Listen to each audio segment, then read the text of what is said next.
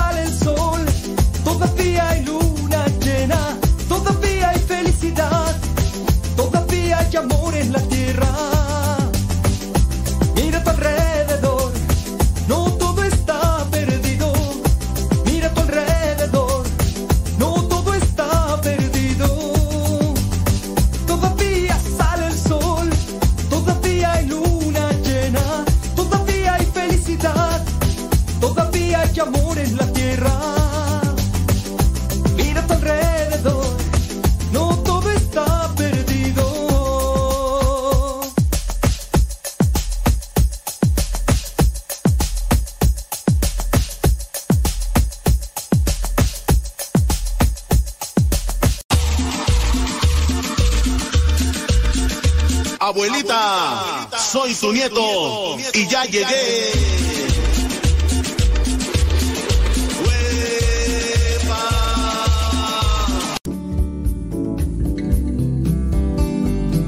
Buenos días. Iniciamos nuestra jornada poniéndonos en manos de nuestro Creador. Pedimos su gracia para enfrentar como hijos suyos cada reto que la vida nos presente, acompañados de María, la dulce madre que nos invita a proclamar las grandezas del Señor.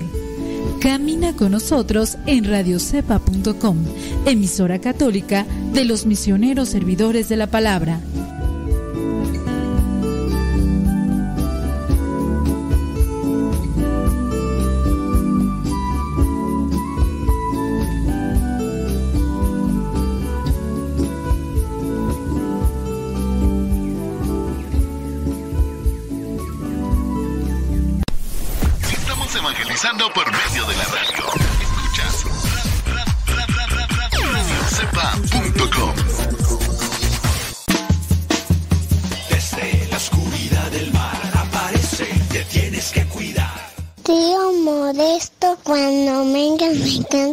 canciones. Mamá, dibu.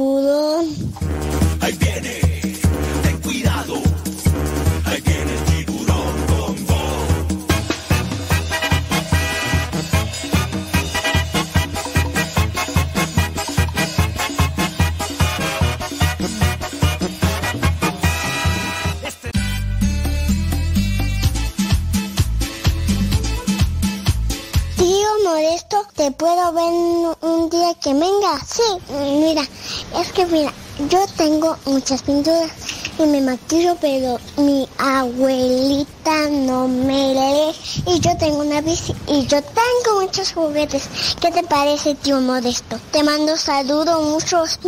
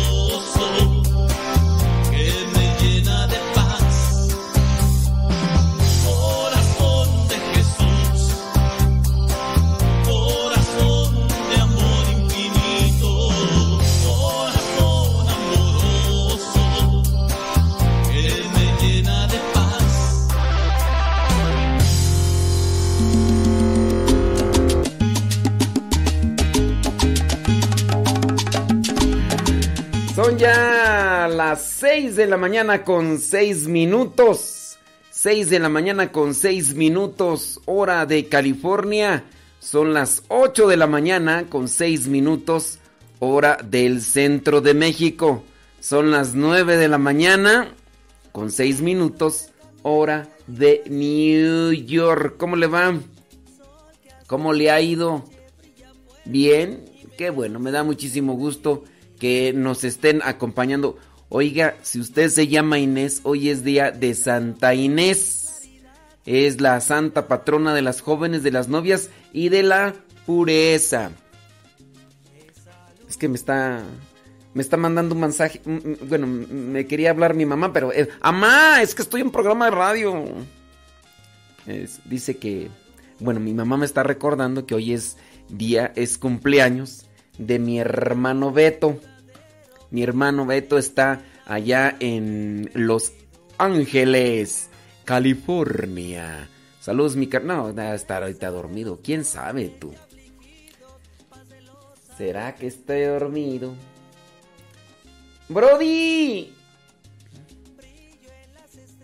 Si estás dormido, pues ya despiértate. Y si todavía no te des y si ya estás despierto, pues muchas congratulations for you. Muchas congratulations for you, carnal. Éndele, irá pues, hombre. Saludos ahí a Jenny y a Chuy y son sus, son sus hijos, son mis sobrinos y también ahí a Estrella. Eh, su esposa. Bueno, mi carnal allí en Los Ángeles, por ahí por Southgate, eh, es este soldador. Ahí por si tienen chamba, pues ahí para que también me lo alivianen, porque ya ven cómo está la situación. Bueno, por cierto, una anécdota.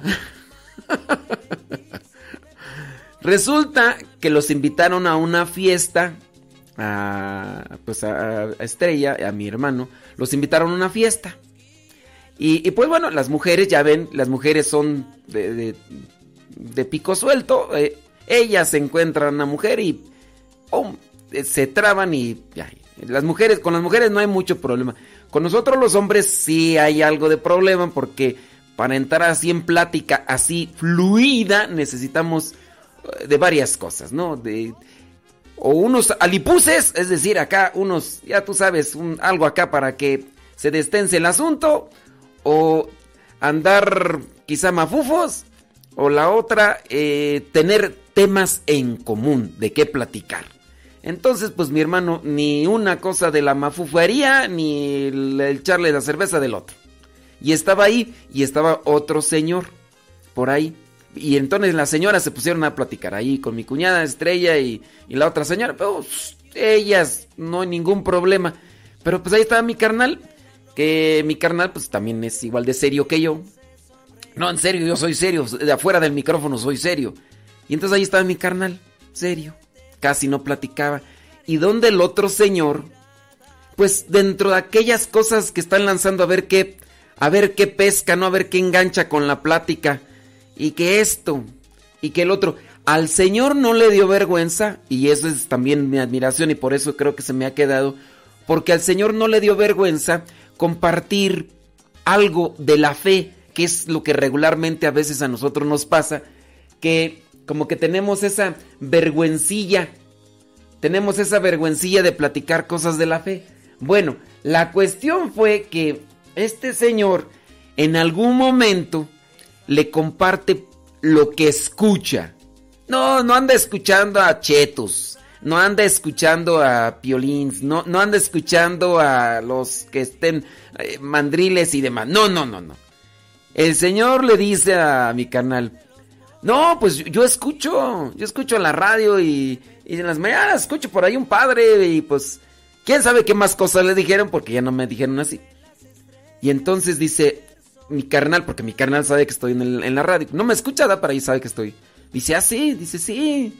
¿Y cómo se llama el padre? el padre se llama eh, Modesto, Modesto Lule. Mm, y mi carnal se ríe. Dice, es mi carnal. y el señor dice, ay, ay, ay, ay, ay, ¿a poco sí? Dice, sí, pues yo me llamo Lule, yo me apellido Lule y Humberto Lule y mi carnal es Modesto Lule. de ahí se armó la... Y lo mismo le pasó a una tía, nada más que mi tía Laura está eh, casada pues con mi tío y, y mi tía Laura Castro, platicando con una comadre por ahí, con una vecina, la señora también dice, no hombre, yo escucho un programa de radio bien bueno, con un padre con el padre modesto. Y de dónde sale mi tía Laura y dice, es mi sobrino. Ay, ¿cómo va a ser tu sobrino? De veras. Te apellidas Casta, ¿cómo va a ser? Pues, pues es por parte de mi esposo. En fin, señores, señores, vámonos una pausita.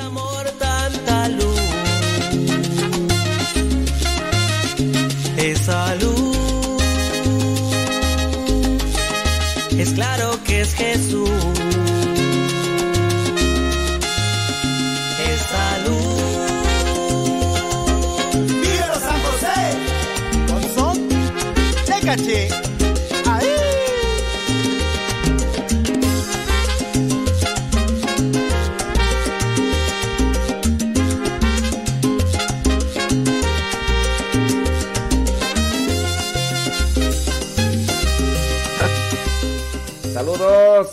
a everybody in your homes.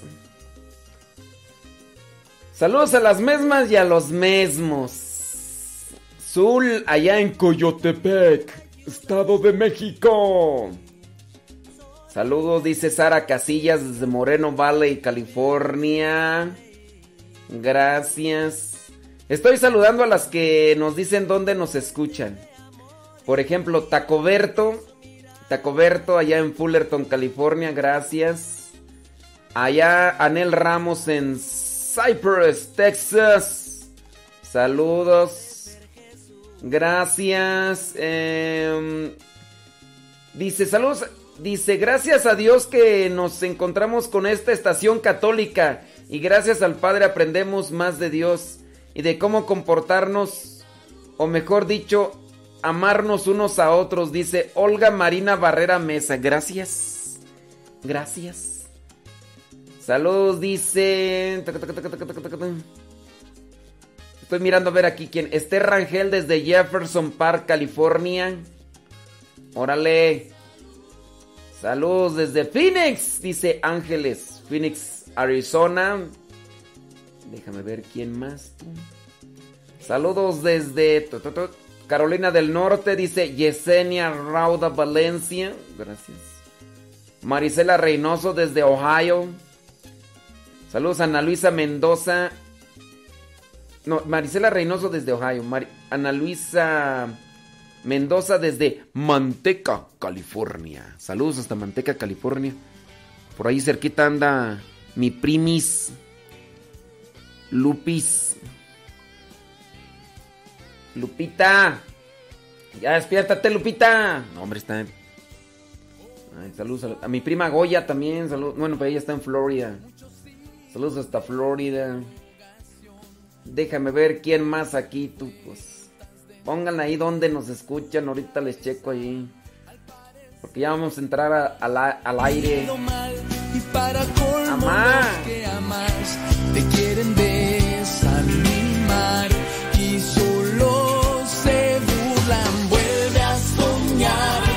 te debes desanimar. Que la lucha sigue, que esto no termina, tu vida así pagada con sangre divina. Vuelve a soñar que hay alguien que cree en ti. Él te dará las fuerzas, guiará tus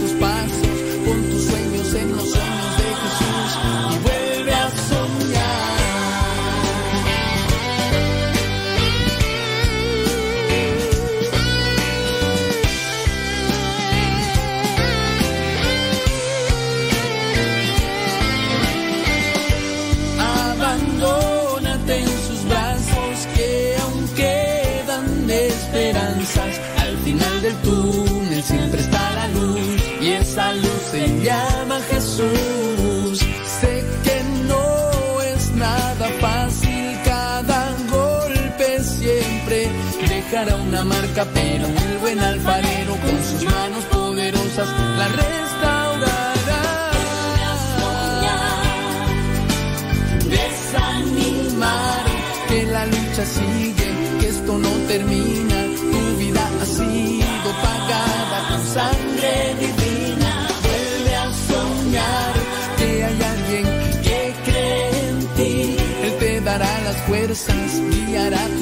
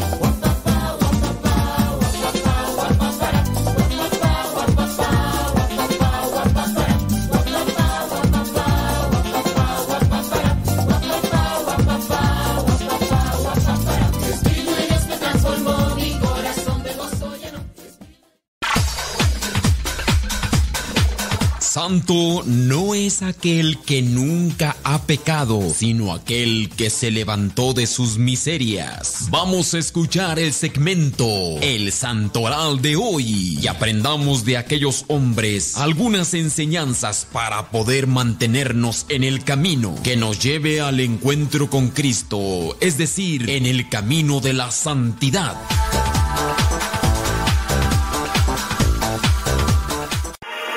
Gracias por estarnos acompañando. El día de hoy es día jueves 21 de enero, jueves 21 de enero. Muchísimas gracias, donde quiera que nos esté escuchando y como quiera que nos esté escuchando.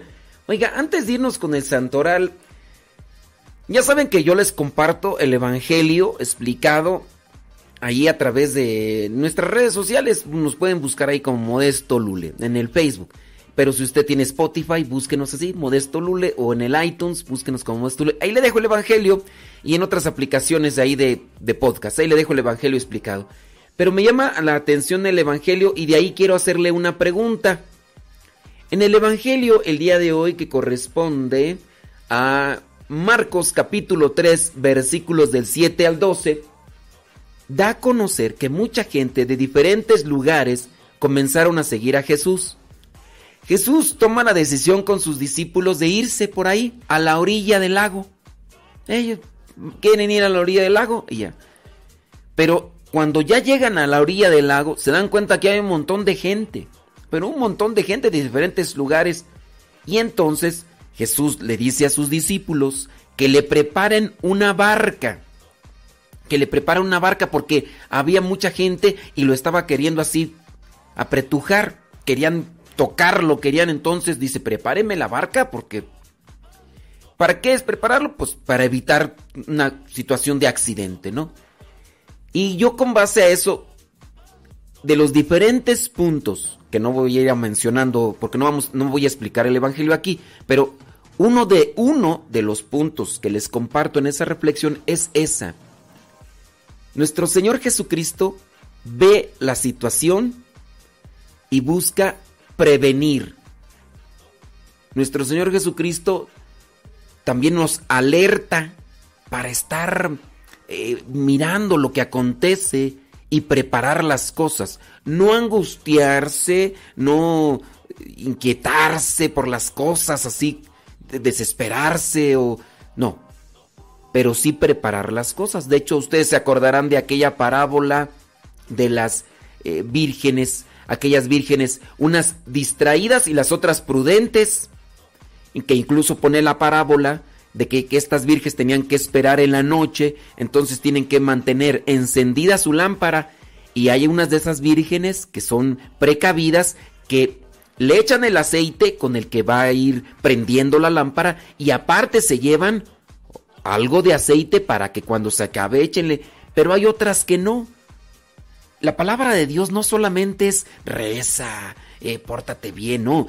También la palabra de Dios nos está invitando a que abramos los ojos, que utilicemos la inteligencia que Él nos ha dado y que busquemos las cosas para prevenir. Y en el caso de hoy, cuando dice que le preparen una barca que por la gente que lo está queriendo apretar, que lo está queriendo así eh, estrujar, Bueno, en ese caso, yo pregunto, ante esta situación pandémica que nos rodea a todos y que nos causa un cierto tipo de eh, incertidumbre, ¿qué estamos haciendo para prevenir situaciones que se puedan deslindar de esta situación que no sabemos a ciencia cierta cuáles van a ser, pero que sin duda repercutirá en un futuro en lo económico. A lo mejor muchos dirán, no, no, pero estamos bien ahorita. Ahorita. Ahorita.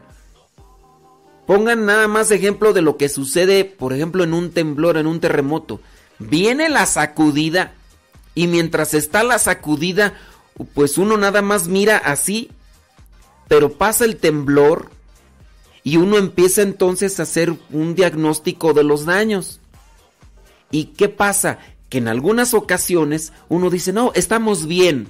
Bueno, pues sí, pero a lo mejor sales de tu casa y estás fuera y te das cuenta a lo mejor que la casa quedó toda eh, prácticamente ya para derrumbarse. Saliste y ahí está en pie, pero hay que derrumbar. Lo que ha pasado y lo que pasó, por ejemplo, acá en México en los temblores que pasaron hace algún tiempo ya que tuvieron que derrumbar edificios completos.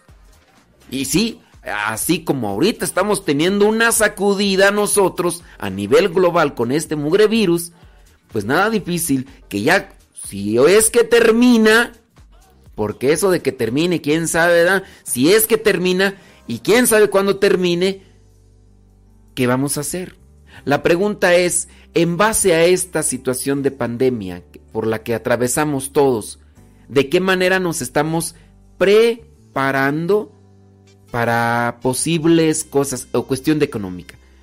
Por ejemplo, ¿has acomodado lo que es una forma de austeridad, una vida austera, tratar de limitarte en ciertos gastos o incluso cambiar a lo mejor un estilo, una forma de alimentación que tenías? No estoy diciendo que que vivas o que comas así de forma superficial. No, nútrete, pero no acudas o no compres o no adquieras. ¿Has moderado tus compras por internet, ni necesarias muchas de las veces? ¿Has moderado tus compras quizá a lo mejor de ropa que no necesitas porque ni tienes a dónde salir y ni tienes ese gusto para ir a presumirla? ¿Has moderado eso?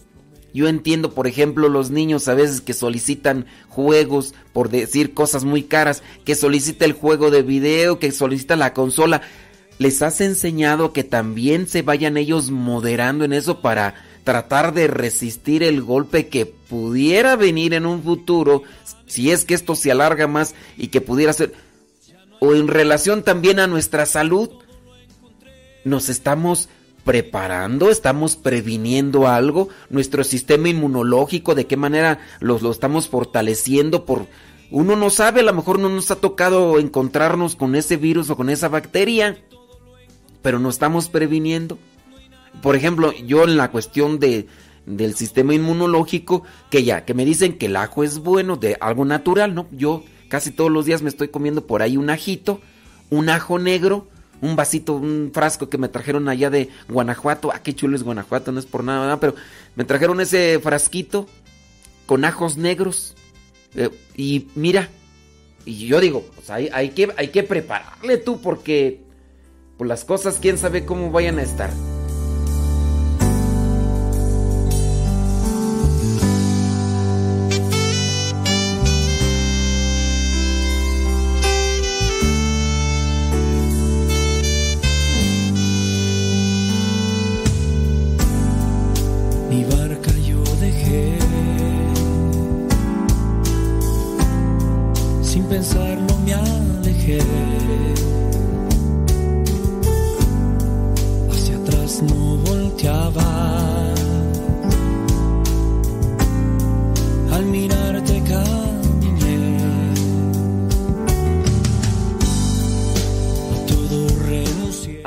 Jesús de Veracruz.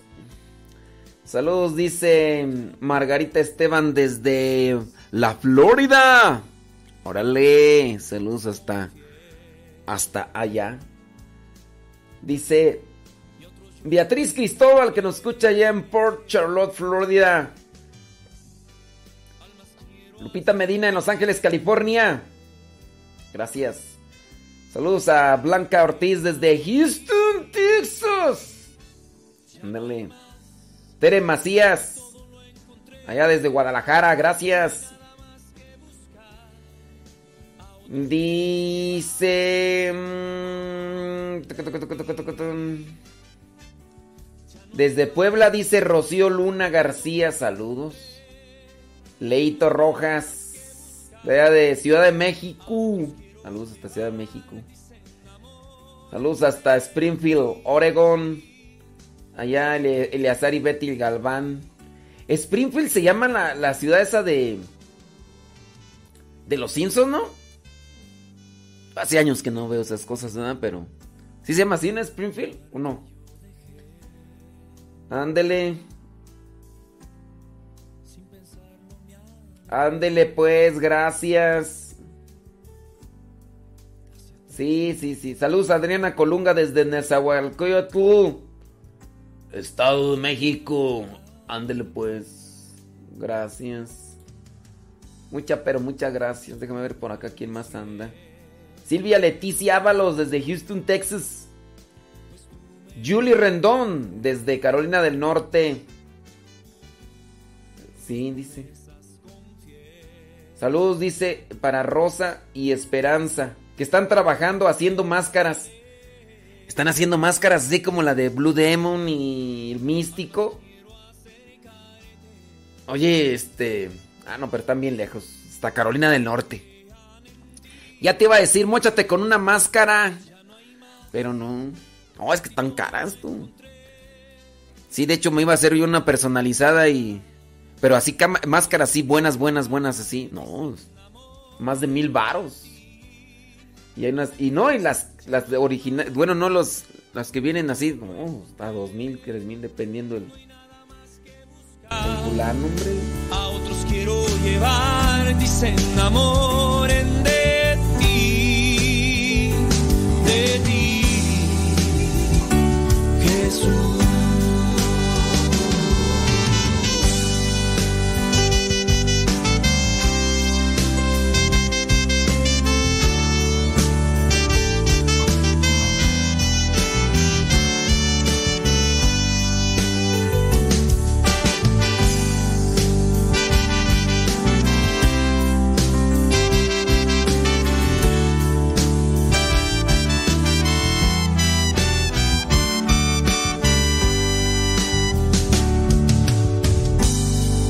Almas quiero acercarte para que crean en ti. Ya no hay más, en ti todo lo encontré, no hay nada más que buscar. A otros quiero llevar, dicen enamoren de ti. Ya no hay más, en ti todo lo encontré, nada más que buscar. A otros quiero llevar, dicen enamoren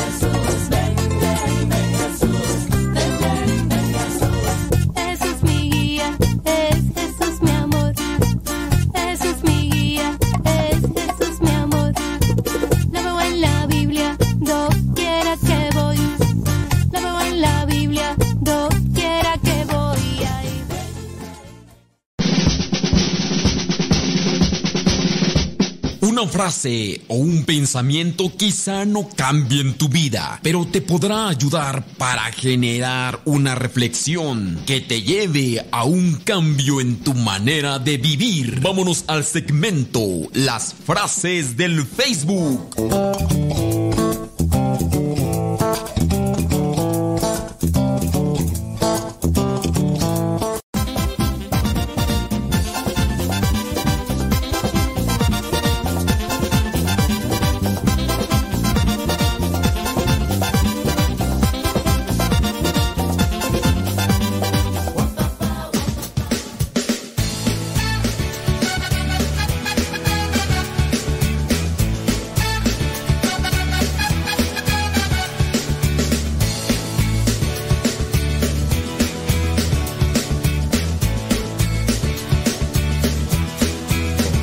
21 de enero, muchísimas gracias.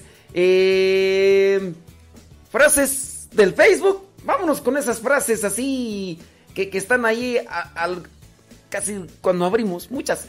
Depende, ¿no? Depende también cuáles son los, los Facebook que seguimos. Eh, yo les invito para que nos sigan allá nosotros. De hecho, ahí les dejamos la, la reflexión del día, sí, les dejamos la reflexión del día y cosas, eh, pues mensajitos, oraciones y, y de todo un poco. De hecho, la reflexión del día, vámonos con la reflexión del día que pongo ahí en el, en el Instagram o ahí en el Facebook. Déjame ver, déjame ver, 21.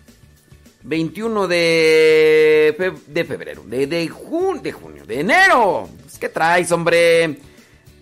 Dice así, 21 de enero. Al levantarte, eleva una oración a Dios y agradecele por la buena noche de sueño que has tenido. Yo espero que hayas tenido buena noche de sueño. Agradecele por otro día más de vida. Eso te va a ayudar. Agradecele por el trabajo que te permite sostener tu vida, sostener a tu familia. Agradece anticipadamente por las personas que vas a encontrar, por tus compañeros de trabajo y por todos aquellos que conviven contigo. Recuerda también agradecer por los momentos de alegría y, ¿por qué no?, también agradecer por los momentos de dificultad. Desde la ventana de tu cuarto, si es que tienes alguna. Contempla el amanecer, si es que puedes. O si vas manejando, date un tiempecito, detente unos 5 minutos y mira cómo va saliendo el sol, si es que puedes hacerlo. Si tienes la oportunidad y estás al aire libre y hay aire fresco, trata de llenar tus pulmones. Yo aquí digo, tengo la oportunidad porque todavía estoy rodeado de, de campos de siembra. De hecho, los que saben, aquí donde estoy, pues, cuando llueve, huelo todavía a tierra mojada porque aquí hay todavía muchos campos de siembra. Hay que aprovechar eso. El día de ayer cayó una lluviecita, así pequeña. Me dieron ganas de quitarme los zapatos e irme caminando en el pasto así, sentir el agua, pero a la mera hora ya no lo hice porque aquí había eh, algunos hermanos que venían de otras casas y me dio, dije, no, bueno, así que todo loco, ¿no? Pero a ver, lo voy a tratar de hacer. Trata de respirar profundo y alaba a Dios por todo. Mira las pautas así por las cuales tú puedes hacer una oración todos los días. Alaba a Dios en todas las circunstancias, por lo que es y por lo que hace para el bien de todos. De hecho, dicen los neurólogos que cuando uno es agradecido, lo que vendría a ser incluso la sensación en todo nuestro organismo, nuestro cerebro, hace que si uno es agradecido, gracias Señor por este día. Mira yo qué bonito estoy mirando ya el- los rayos del sol que están ahí cayendo ahí en un árbol de limón que tenemos aquí enfrente. Ahí ese árbol de limón así, mira, sabroso, con ganas de salirme y sentar ahí un rato y dejar que eh, mi cuerpo se llene de vitamina D para que se me quite algunas cosas, porque también dicen que, que es bueno tú la vitamina D. Sí es vitamina D, güey. Bueno, dicen que hay una cierta vitamina, nomás que no hay que exponerse mucho porque si no uno se achicharra. Y los que no, bueno, es que nosotros no tenemos la chance. Habrá gente, ¿verdad?, que sí tiene que trabajar en, en el sol, pero también cuídense. Ya ven que toda esa cuestión de los rayos ultravioletas y todas esas cosas que vienen. Bueno, ahí se los dejo yo. Frases del Facebook. Dice esta.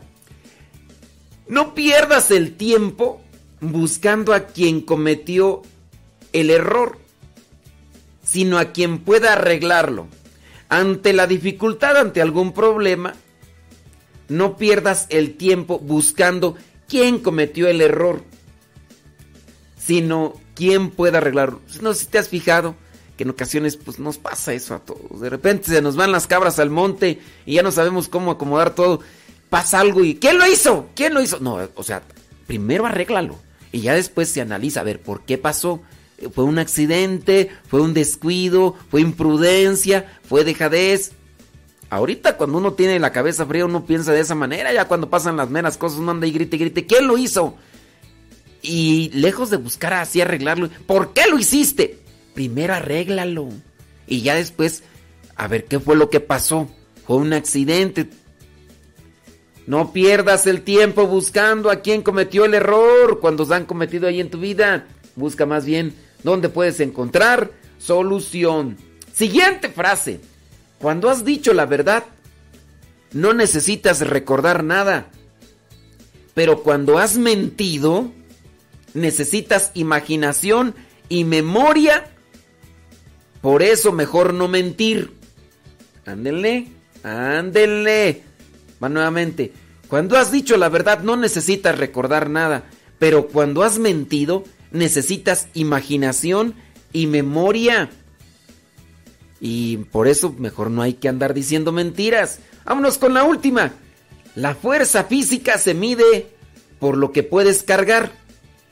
La fuerza espiritual por lo que puedes soportar.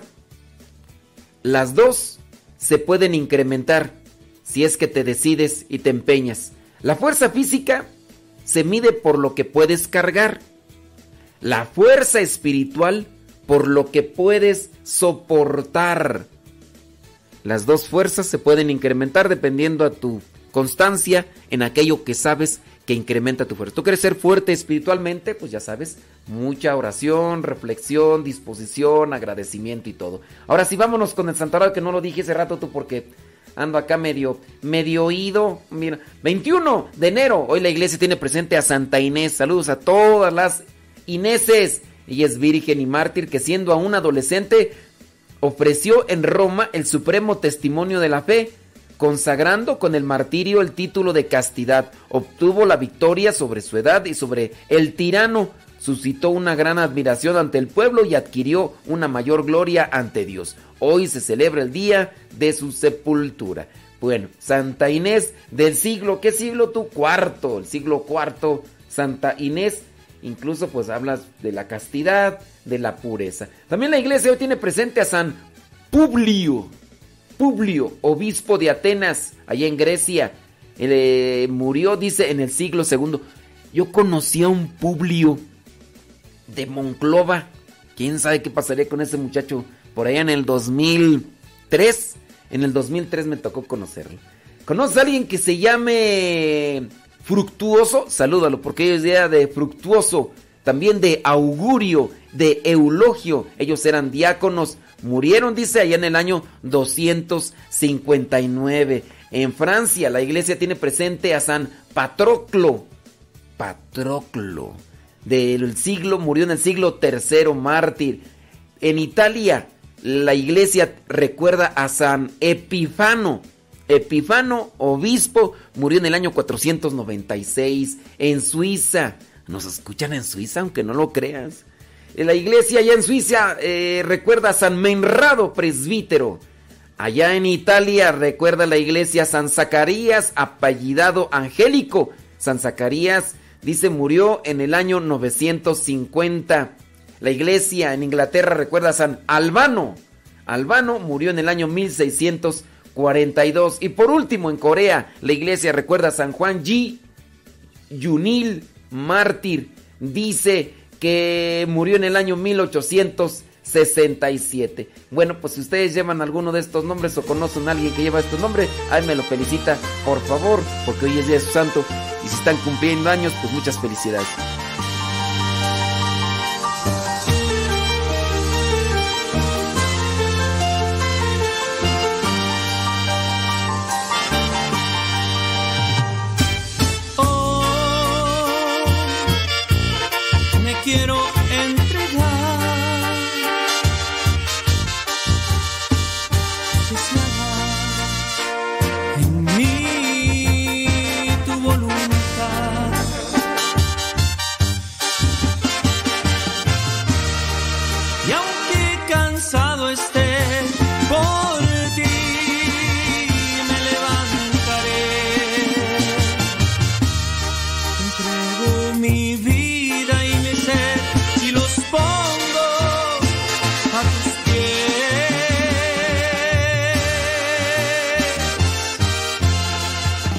Saludos a Giovanni. Que ya, ya, desde que se casó, ya no es Byron. Ya es Giovanni. Quién sabe por qué. Ya cambió su Facebook. Y todo lo demás. Por cierto, ayer platicaba un poquito ahí con una de las hermanas religiosas que están por allá en Boston, Massachusetts, y le preguntaba, oye, de aquellos muchachos que me tocó conocer hace algunos años en aquellos retiros que se hacían allá en Boston, ¿qué pasó? Ya, ya la mayoría ya está casoreado. Ya casi una mayoría, tú. Ya está Byron. ¡Ay, Byron! Nada más que se casaron y ya no los dejan escribir acá las, la- las señoras, ¿verdad, Byron? Ya te pegan agruras, dicen allá en mi ranch. No te hagas, Byron, ya te, te pegan agruras. Así merengues, tengues. Dice, pobres gentes, ¿qué nombres? Pues es que son nombres de otros países. ¿Quién sabe qué significarán? A lo mejor significan algo bonito. A lo mejor igual ellos eh, eh, ven nuestros nombres, van a decir, ay, pobrecitos. eh". ¿Te imaginas de que de, de otros países nos ven? Que, que vean el nombre de, que digan Leticia, ¿qué significará Leticia? ¡Hombre Dios! En otros países, pues, ya ves que, que en otros países, por ejemplo, no, por ejemplo, nada más así. Saludos, dice, gracias, ándele, Dios me lo bendiga. Pónganse muy bien acá, saludos. Y todo lo demás, bli, blu, bla, bla, bla. Ándele pues, hombre, muchas gracias. Le compartir ahí, dicen que es vitamina D. Saludos, Adrián de la Vega. Sí, dice, ándele, espéreme, ahorita, ahorita la oración que me la están pidiendo. Señor, que caído se levante, que el enfermo se restaure. Así que ve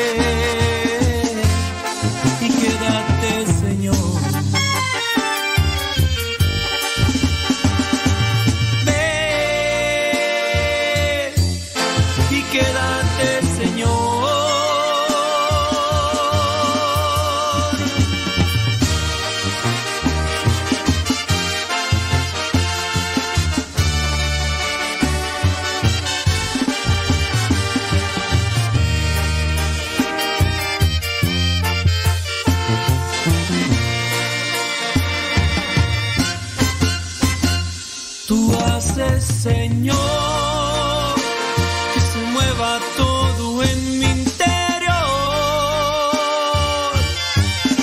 Escucho tu voz que me dice que me ama, al latir mi corazón. Tú haces, Señor, que el caído se levante, que el enfermo se restaure. Así que ve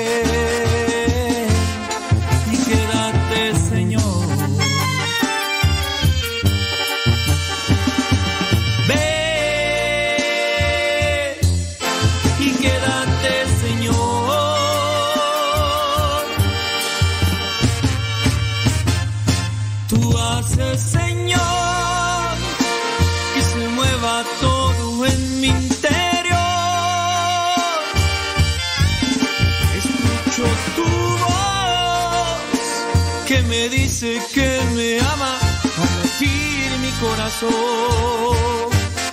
Tú haces, Señor, que el caído se levante, que el enfermo se restaure.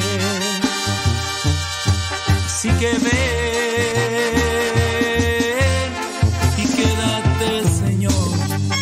sé ustedes cómo se despiertan en la mañana, pero yo trato de alegrarme, aunque digan que estoy medio loco, que no sé qué, que no sé cuánto. Más vale que digan que estoy alegre.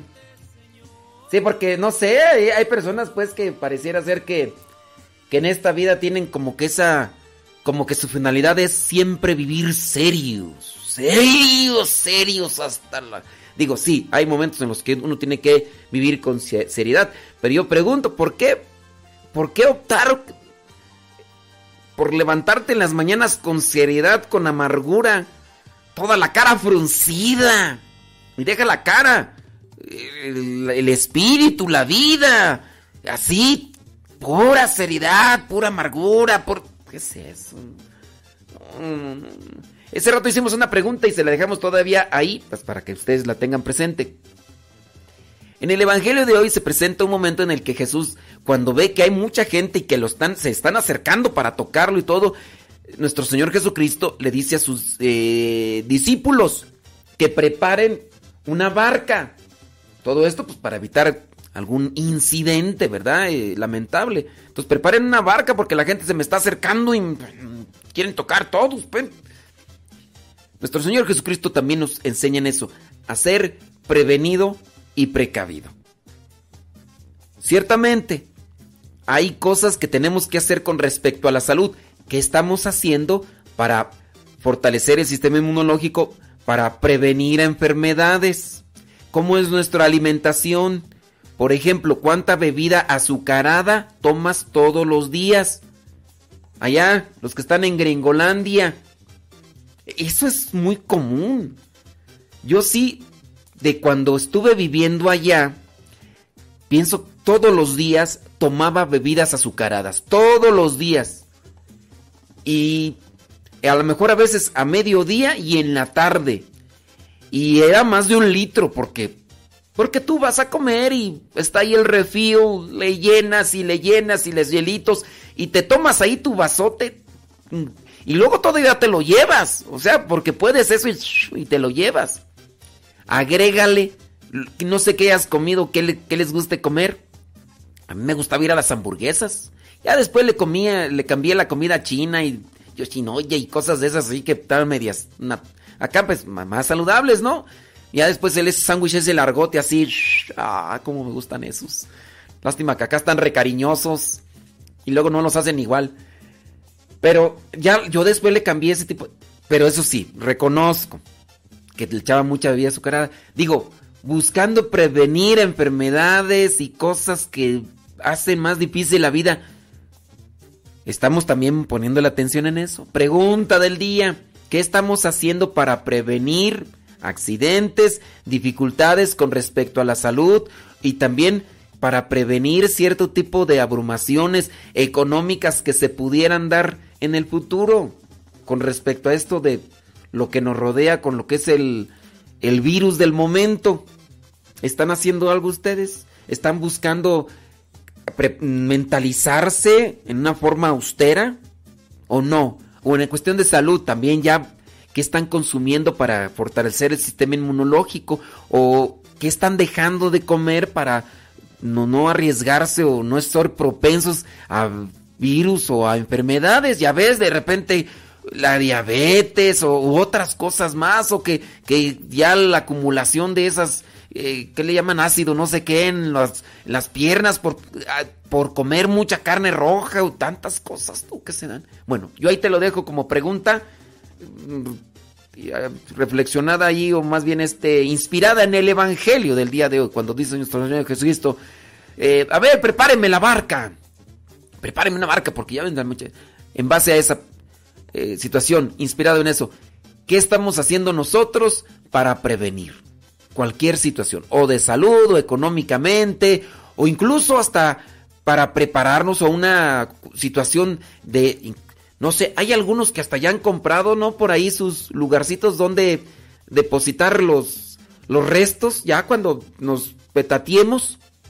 He sabido yo de, de- algunos. Pues sí, hay algunos que pueden y algunos que no podemos. Pues yo como misionero, ni modo de decir voy a preparar un terrenito ahí en tal parte. Yo como misionero al rato llega mi superior y me dice, ¿sabes qué? Modesto Lule, te vas a ir de México a otra parte, vas a ir a la Conchinchina. Y me mandan a la Conchinchina y allá, y si allá me petateo, allá me quedo. O sea, yo no, no, yo soy misionero, no, no tengo así como tal una, una seguridad de permanecer aquí siempre, pero hay que ir previniendo otro tipo de cosas, ¿no? Bueno, y ahí se los dejo. Criaturas del Señor, muchísimas gracias por estarnos acompañando. Y, oiga, con relación a esto de la, de la pandemia, por ahí encontré un artículo que se me hizo interesante y creo que es digno también como que de reflexionar. Dice este artículo, eh, seis cosas que debemos agradecer de la pandemia. ¿Usted cree que haya cosas que debemos de agradecer de la pandemia? Pues eso fue lo que me llamó la atención el artículo. El artículo dice seis cosas que debemos de agradecer de la pandemia. Dice, número uno, a ver usted analícelo si puede agradecer de eso. La unión familiar. Dice, sabemos que la familia es la base que brinda protección, seguridad y amor incondicional. En ella podemos depositar todas nuestras angustias, miedos y debilidades y a la vez celebrar cada triunfo y meta alcanzada. Entonces, eh, cosas que debemos de agradecer por esta situación de pandemia. Agradecer la familia. Si hay unidad, hay cercanía, hay auxilio, hay ayuda. Si hay unidad, unión familiar. Si no hay unión familiar, hay que trabajar en ello. Porque si nada más se juntan para hacer fiestas, pero, por ejemplo, en la enfermedad, mira, sin decir nombres, eh, tengo por ahí un familiar y, estoy rezando por ello y créanmelo, y pues yo sí se lo hago saber a mi familia. No quiero decir quién es porque pues resulta que dentro de la eh, cuestión familiar se ha evitado decir que está enfermo este familiar muy cercano y que aprecio mucho. Se ha evitado decir el nombre públicamente porque no se le quiere dar a conocer a sus hijos para que no se, se angustien en demasiado. Primero están tratando de acomodar las cosas. Bueno, la unidad familiar se puso enfermo este familiar y por ahí uno de mis hermanos ha dejado el trabajo y se ha dedicado a estar buscando la forma de ayudar a este familiar. Y ayer le pregunté, le dije, tú trabajas en una fábrica, carnal. Le dije, ¿cómo va la situación? Porque te tuviste que ausentar de tu fábrica, de tu trabajo, para apoyar a este familiar que está enfermo. Dice, yo ahorita no me importa el trabajo, yo lo que quiero es que este familiar esté bien. Y eso, sin duda, es también de admiración. Yo entiendo. Uno va a decir, bueno, ¿y de qué se va a pagar las cosas? Las ventajas que tenemos allá en el rancho es que no hay que pagar impuestos por el lugar donde uno vive. Está, mira, está la casita ahí que se construyó en el terrenito, hay maíz, hay frijolitos, bendito mi Dios, bendito mi Dios. Si hay eso, mira, comiendo frijolitos y, y, y tortillita, allá en el rancho todavía hay esas posibilidades. Pero mi carnal trabaja en una empresa y las empresas, ¿sabes, sabes cómo son de quisquillosas? Que te ausentas uno y, te corren y meten a otro y ni, ni, ni chance te dan. Es que andaba con un familiar, es que murió mi, abuelito, es que tuve que ausentarme. A ellos no les interesa muchas veces eso. Oye, es que me enfermé, pues me interesa, pues ahí si quieres. Oye, es que me pegó el virus, pues ni modo, voy a conseguir otro. A muchas empresas no les interesa eso. Y bueno, yo le pregunté a mi carnal y dije, oye, tu, tu empresa dice, "Oh, no, ahorita eso no me interesa, si me corren, si me quieran correr, yo quiero acá checar eso. Y, ten presente que, pues bueno, la unidad familiar ahí es importante. Entonces, hay que ir cultivando la unidad familiar para que cuando vengan a suceder este tipo de cosas ahí, entonces, agradecer algo dentro de lo que vendría a ser la pandemia, la unidad familiar. Si ahora se, se presentan este- estas cosas, bendito sea Dios, que estamos cercanos y que podemos apoyarnos. Ahora, si no se da en tu familia, porque hay que tratar de cuidar eso. Oye, yo nada más me quedé con, con una de las cosas de, de agradecer de la, la unidad familiar y, y faltan cinco más.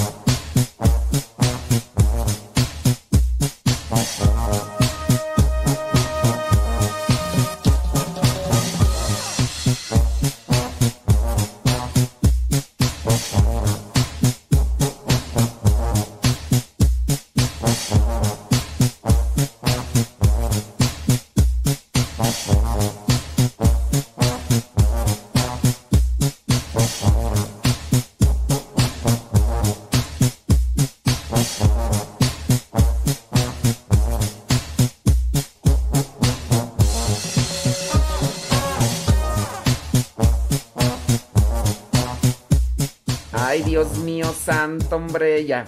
Listo, listo. Ya estamos acá. Este, sí, hombre. Oye, nos vamos con los otros puntos. Pues sí, esa es la ventaja, ¿no? De estar acá en Radio Cepa. Sí. Esa es la ventaja.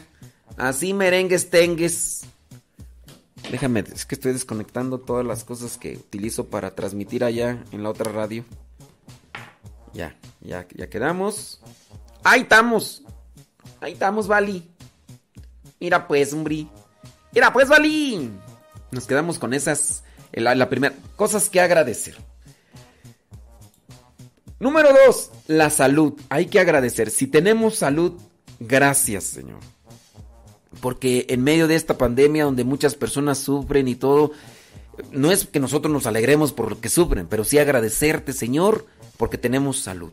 Y hay que cuidarnos. Y hay que reformarnos. Gracias. Algunas personas creían que la salud no era un tema de importancia mientras se sintieran bien. Dice, con eso era suficiente, decían. Ahora, con la pandemia, aprendimos que la salud es lo más importante. Pero la salud no es sentirme bien. La salud es busco cuidarme, busco reforzar el sistema inmunológico. Esa es salud. No tengo dolor, estoy bien. No, por dentro se puede estar desarrollando lo que tú ni te imaginas. Mira pues, hombre. Con esto de la pandemia, algunos hemos estado aprendiendo a cuidar mejor de nosotros mismos, incluso de adquirir hábitos de higiene personal. Eso de lavarse las manos tú, antes, pues sí, medio... No, ahora sí es esencial porque ya ves que todo puede pasar. Esto también del tapabocas. Mira, por ahí había algunos cantantes, entre ellos el señor Michael Jackson, había otro cantante por ahí que utilizaba tapabocas antes de, la pandemia. No voy a decir su nombre, ¿verdad? Pero eh, tiene por ahí algo así de conejo. Y ese señor lo criticaban mucho porque utilizaba tapabocas, que para que no le miraran el rostro y todo. Y, y bueno, pues es que también es algo así de prevención porque en el ambiente general hay bacterias y virus, no solamente de esto del COVID, no, hay de otros más. Y también pues hay que hay que cuidarse. Fíjate que hay algunos de nosotros que somos a veces un tanto distraídos porque en ambientes eh, pues insalubres que sabemos que hay bacterias y virus y todo y no nos cuidamos, no nos cuidamos. Ciertamente el cuerpo eh, adquiere defensas y todo, pero hay que, que resguardarse. Entonces, agradecer a Dios, agradecer por la salud y prevenirse, cuidarse. Ahora se toma más conciencia sobre la importancia de la salud a partir de la llegada de este, de este virus. Otra cosa que agradecer, tener trabajo. Tenemos trabajo, bendito sea Dios. Hay que agradecer. Dice, como ya sabes, la pandemia paralizó la economía mundial. En muchos países las personas perdieron sus negocios, empleos, dejando a la deriva el sustento económico para mantener a sus familias. Algunas personas han tenido que descubrir otras habilidades para poder sobrevivir arriesgando todos sus ahorros. Otros han pedido préstamos bancarios, entre otras cosas. Tener trabajo en estos tiempos es una bendición. En estos tiempos de pandemia hay que agradecer a Dios si tenemos trabajo. Conservarlo es un gran desafío que la mayoría enfrenta cada día. Así que hay que ser agradecidos y no olvides dar todo lo que puedas para cumplir con tu trabajo, sacando lo mejor de ti. En estos tiempos de pandemia hay que ser agradecidos por el alimento. Lamentablemente por la falta de ingresos económicos debido a la pandemia, muchas familias no tienen comida en sus hogares. Es por ello que debemos sentirnos afortunados si es que tenemos, aunque sea frijolitos y después andemos ahí matando zancudos con este con tú ya sabes qué cosas, hombre, pues qué se van los zancudos, hasta uno se va, que no se vayan los zancudos, hombre. Entonces hay que agradecer. Estaba por ahí mirando una tabla nutricional con respecto a los frijolitos y las tortillas de maíz.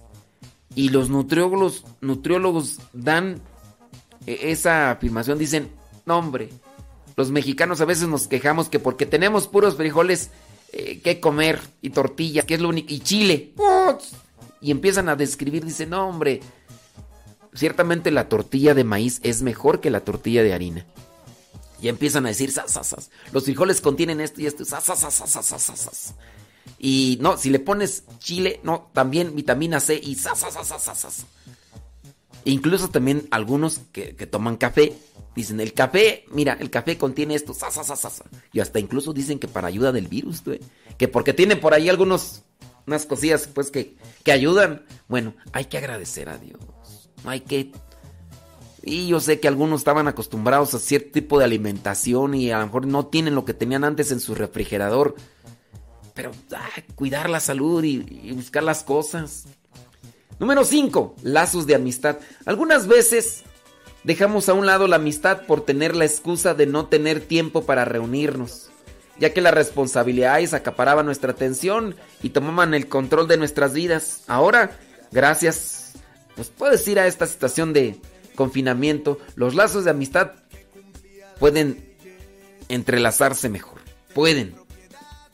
Pueden. Yo la verdad, pandemia o no, pues como siempre estoy aquí encerrado y mm, hago las cosas a mí, llueva, truene, relampaguee, a menos de que se vaya la luz o que se me vaya el internet, ¿verdad? Pero de ahí para allá, pues yo tengo que seguir en la chamba. Y ciertamente hay veces que no puedo. Eh, El día de ayer, por ejemplo, algunas personas por ahí querían hablar conmigo por teléfono. Y dije, no, mándame mensajito. Es que no, la verdad no, no atiendo ya más teléfono. Mi mamá me acaba de hablar ahorita y ese rato. Y digo, mamá, estoy en programa de radio. Y nomás para decirme, pues, de mi hermano este. De, de mi hermano Beto que está cumpliendo años. Entonces, pues, le digo, mamá, mamá. Y entonces, este. Y le digo a la persona, le digo, no, es que no puedo atender llamadas de teléfono. Me, mándame el mensajito por escrito. Y me dice, es que es muy largo lo que quiero platicar y no alcanzo a escribirlo, no sé muy escribir. Digo, ay, es que... Y, me, como me escribió en la noche cuando estaba mandando lo del evangelio, digo, no es por nada, pero chécate ahí el diario misionero, ahí en el canal de YouTube que se llama Fray Molleto. Chécatelo. Ahí está el diario misionero, para que veas las cosas que nos tocan hacer. De veras, hay veces que quisiera tiempo para dormir bien. Los fines de semana, cuando no tengo este compromiso de, de lo de, la, de los programas de radio y que tengo que entregar esto y esto y esto y esto, se me baja la pila porque, pues, imagínate. Entonces, lo que no me permite dormir durante el día e- e- es la atención. Ahorita ya terminé esto, el programa acá, ya, ahorita estoy como que sí, en relax. Eh, Pero tengo ya que preparar y editar otros programas. Y, no, no he cumplido con ustedes con el otro programa que se llama De todo un poco porque no puedo hacer los programas ni tengo cápsulas preparadas y estoy editando otras cosas y estoy preparando acá y he quedado mal. Tengo ahí el compromiso con algunos periódicos diocesanos y que me han pedido y ya tienen cada rato, padre su artículo, padre su artículo y aquí también la revista en que tengo, padre su artículo, padre su artículo. Y es que para escribir un artículo ah, como tal me puedo llevar entre una hora, una hora y media dependiendo del tema eh, reflexionar, analizar y después corregir y todo. Una hora, una hora y media, dependiendo del tema, pues. No crees que un artículo me lo escribo así en cinco minutos como lo que se puede tomar para leer, ¿no? Yo soy lento, pero pues más o menos ahí. Y así las cosas. Entonces yo le digo a la persona, "Ah, le digo, disculpa, me dice, ay, cuando tenga un tiempo libre, dije, "Mm, eso quisiera. Así, tiempo libre para leer aquí estos libros que tengo desde el año pasado que digo que los voy a leer y nomás ahí nomás se me quedan mirando y dicen, a ver, ¿a qué horas? Pero bueno. A veces no conviene decir mucho todo esto porque hay gente que no nos conoce muy bien y, y lo toma mal y dicen, ay hombre, ahora resulta que tú eres el más ocupado del mundo mundial. Pero bueno, para decirles algo. Ay, ay, bueno, vámonos con el último punto. Dar gracias a Dios por la empatía. Escuchar historias lamentables y terribles eh, de la pandemia gracias a los medios de comunicación han logrado que muchas personas experimenten emociones de amor y solidaridad.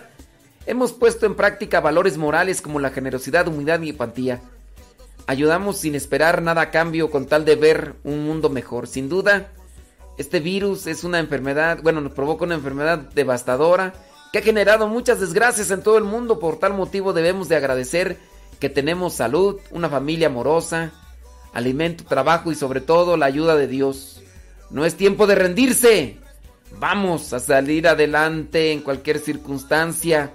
Dios está ahí para ayudarnos y fortalecernos. ¡Ajujuya! ¿Ya estupas? Ándile pues, hombre. Buscad primeramente el reino de Dios y su justicia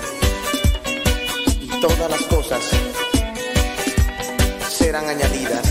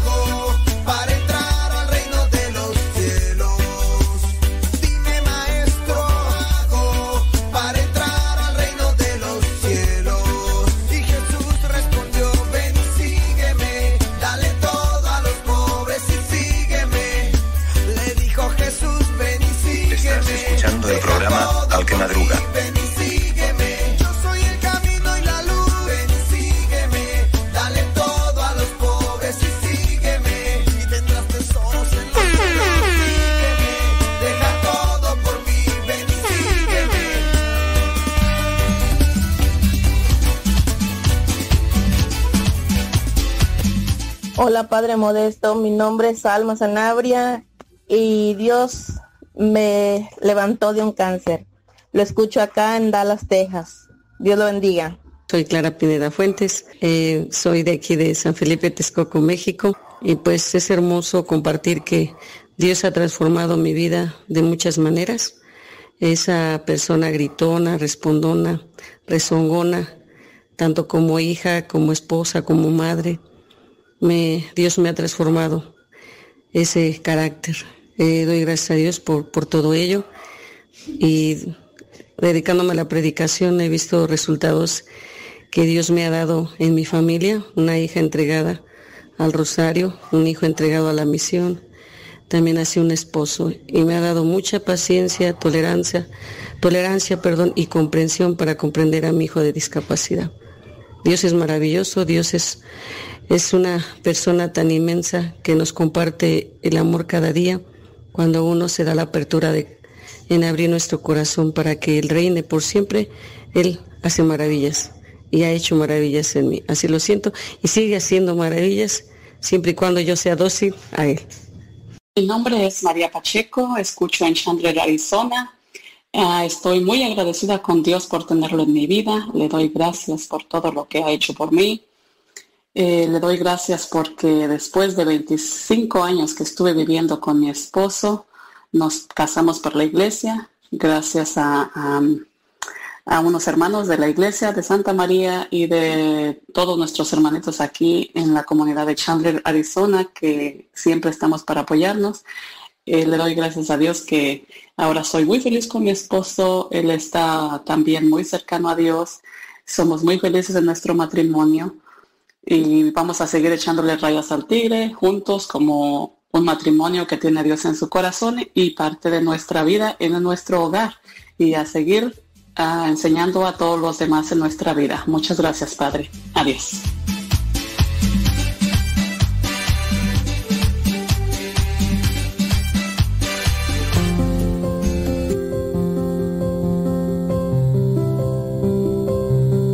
Muy buenos días a todos. Hoy es día 21 de enero y es jueves, por tanto, día eucarístico y sacerdotal. Hoy la Iglesia celebra la memoria de Santa Inés, Virgen y Mártir. Jueves eucarístico en el que recordamos la institución de la Eucaristía y esto nos recuerda cómo debemos cuidar, mimar, eh, la Eucaristía, la presencia real de Cristo en la Eucaristía, en el sagrario, la participación en la, en la Santa Misa, no estar de brazos cruzados y, y pensando en las musarañas o no contestando, sino con una participación plena, consciente. ¿eh? Bueno, si alguna vez nos distraemos, siempre hay, hay momento para regresar, ¿no? Y para ponernos delante de Dios. No rutinizar nunca la comunión, el comulgar, el gran regalo de Cristo en la Eucaristía. Y siempre invito el día de jueves a la adoración, a la adoración ante el Señor. Nosotros tendremos esta tarde aquí en Covadonga, en la Basílica, de 6 a 7, la adoración del Santísimo Sacramento. Es un buen momento para hacerlo, en nuestra casa o delante del sagrario, en nuestra parroquia, donde podamos. ¿eh? Un ratito de oración centrado en Cristo Eucaristía. Y también pedir, especialmente en este día, por las vocaciones sacerdotales. Las necesitamos y es muy importante también que las cuidemos, las valoremos y las saquemos adelante. ¿eh? Estamos en la semana de oración o el octavario de oración por la unidad de los cristianos. Este día cuarto eh, se nos llama a orar juntos. Ya no os llamaré siervos, a vosotros os llamo amigos. Pedimos al Espíritu Santo que nos ayude en nuestra debilidad y que el Señor nos enseñe a orar y a orar comunitariamente a orar juntos. Vamos al Evangelio de hoy, que es Marcos 3, del 7 al 12. Después de una serie de, de, relatos donde hemos visto las diatribas, las controversias de Jesús con los fariseos, con los saduceos, con los herodianos, el Evangelio de hoy es como una balsa, como un remanso, ¿no? Y es bueno que así lo, vivamos y lo, lo descubramos. Hay una premiante pregunta que atraviesa todo el Evangelio de Marcos, ¿no? ¿Quién eres tú, Jesús de Nazaret? Se trata de una pregunta a la que los espíritus inmundos hoy en el Evangelio dan respuesta con la boca. Y por esto puede decir Jesús, este pueblo me honra con los labios, pero su corazón está lejos de mí. Pregunta a, las que, a la que los discípulos, Pedro por ejemplo, intentan también responder precipitadamente, ¿no? Sin ser muy conscientes del alcance de lo que dicen. Se trata, en fin, de una pregunta a la que el mismo Jesús rehuye responder, solo al pie de la cruz, y viendo cómo moría un centurión romano, pagano, para más señas, puede responder ya sin posibilidad de malentendidos. Verdaderamente este hombre es Hijo de Dios. Jesús con sus discípulos se retiró, dice el texto, hacia la ribera del lago y muchas gentes le seguían, de la misma Galilea y también de Judea, de Jerusalén, de Idumea, la Transjordania, del país de Tiro y de Sión. De manera manifiesta, Marcos insiste en toda esta geografía. No son solo eh, nombres, ¿no? No son solo los judíos de Palestina quienes corren tras Jesús, sino gentes de todas las comarcas y regiones vecinas, algunos paganos sin duda, atraídos por su palabra y por sus curaciones, evidentemente. Ser misionero, atraer al Evangelio, acercar a Cristo, cuestionar a los que buscan al verdadero Dios. Que tu iglesia, Señor Jesús, sea toda ella misionera, como tú, Judea, Idumea, Transjordania, Tiro, Sidón. No llega aún a la apertura internacional total de Pentecostés, pero es ya un primer signo. Y podemos preguntarnos, ¿cómo es la apertura de mi corazón? ¿Me abro a Dios, a los demás? Oyendo, dice el Evangelio, lo que hacía, acudían a él dijo a los discípulos que le preparasen una barca para que el tropel de la gente no le oprimiese. Jesús, apretujado por la muchedumbre, en medio del gentío, Jesús popular, mientras los escribas y fariseos se han clasificado de golpe en el grupo de la oposición, la muchedumbre está entusiasmada. Marcos subraya así el contraste en verdad sorprendente entre la hostilidad de que Jesús es objeto por parte de los círculos dirigentes y la popularidad de que es objeto por parte de las gentes sencillas, humildes, pobres. Estas muchedumbres se volverán un día contra él, pero por el momento lo andan buscando. Y eso hay que saborearlo, vivirlo. Pues curaba a muchos, y cuantos padecían algún mal se echaban sobre él para tocarle. Maravillosa escena, ¿verdad? Concreta, en la que uno se encuentra toda la vehemencia y la simplicidad de las gentes del pueblo. Hasta aquí. Marco, Marcos, no nos da ni un solo discurso de Jesús. El Jesús que nos describe no es hablador, es actuador, podemos decir actúa, sana, cura, libera. Y es esto lo que ellos vienen a buscar junto a Él, su corazón. Jesús es el Salvador, el antimal. Cuando se tiene un mal, cuando se sufre, uno se precipita sobre Él para tocarle. Él me librará. Ayúdame, Señor, a trabajar contigo, a luchar contra el mal, con todas mis fuerzas, en el día de hoy y siempre el mal bajo todas sus formas, la enfermedad, la ignorancia, el hambre, el odio, la indiferencia, la soledad, el pecado. Te ofrezco, Señor, todo mi trabajo de este día. Quiero trabajar en la promoción de, de los demás, levantar el ánimo a algunas personas, ayudar a sanar algunos sufrimientos, alegrar a algunos de mis hermanos, aliviar algunas penas, y siempre contigo, y siempre con tu fuerza, con tu ayuda. No soy yo, eres tú el que tiene que quedar siempre. Los espíritus impuros, al verle, se arrodillan ante él y gritan, Tú eres el Hijo de Dios. Él con improperio, con imperio, perdón, les manda que no lo diesen a conocer a nadie. Consigna del silencio, Jesús rehúsa el triunfo y la popularidad fácil que tan ambiguos son. Los demonios saben quién es Jesús y le gritan. El entusiasmo popular, lejos de manifestar lo esencial de la persona de Jesús, se arriesga a que todo fracase, poniendo el acento sobre todo sobre aspectos secundarios. Tu reino, Señor, no es una empresa ordinaria va progresando lentamente, como el grano de trigo, como, como la semilla de mostaza, como la levadura, discretamente en lo secreto de los corazones. La fe no es un grito, es un modesto descubrimiento interior que se purifica poco a poco y que hay que saber conducir y llevar y purificar, ¿no?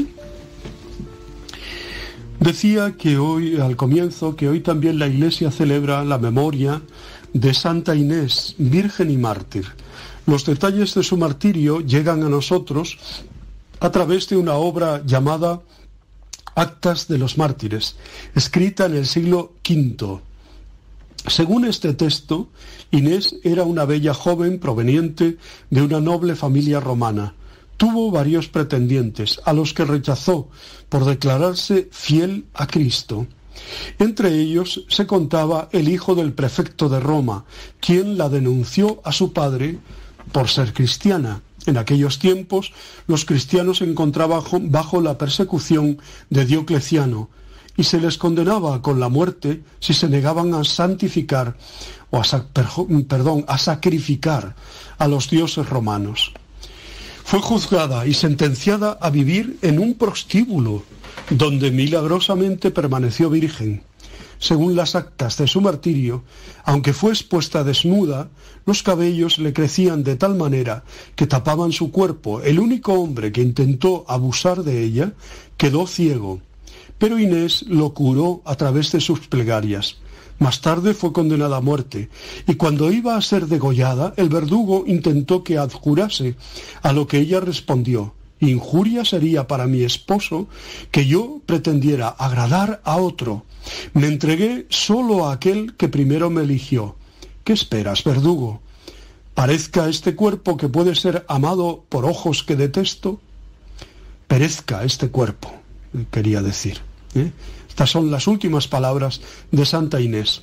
Fue sepultada en la vía Nomentana, Pocos días después de su muerte se encontró a su mejor amiga y hermana de leche, una chica de su edad llamada Emerenciana, rezando junto a la tumba.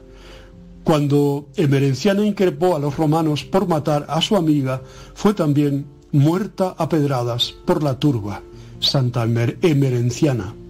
Todavía cuando la veracidad de la fuente histórica que narra los detalles del martirio es puesta en duda por los historiadores cristianos, hay menciones a la mártir en otros escritos del tiempo, como por ejemplo la de Posicio Martirium del año 354 y los epigramas del Papa San Damaso. El poeta Prudencio se hizo eco de la leyenda áurea en su recopilación de actas, que fue atribuida erróneamente por mucho tiempo a Ambrosio de Milán. Entre los monumentos arqueológicos, el principal, como hemos dicho, es la Basílica de la Vía Nomentana, construida sobre el sepulcro de la mártir antes del 349, por Constantina, hija de Constantino el Grande.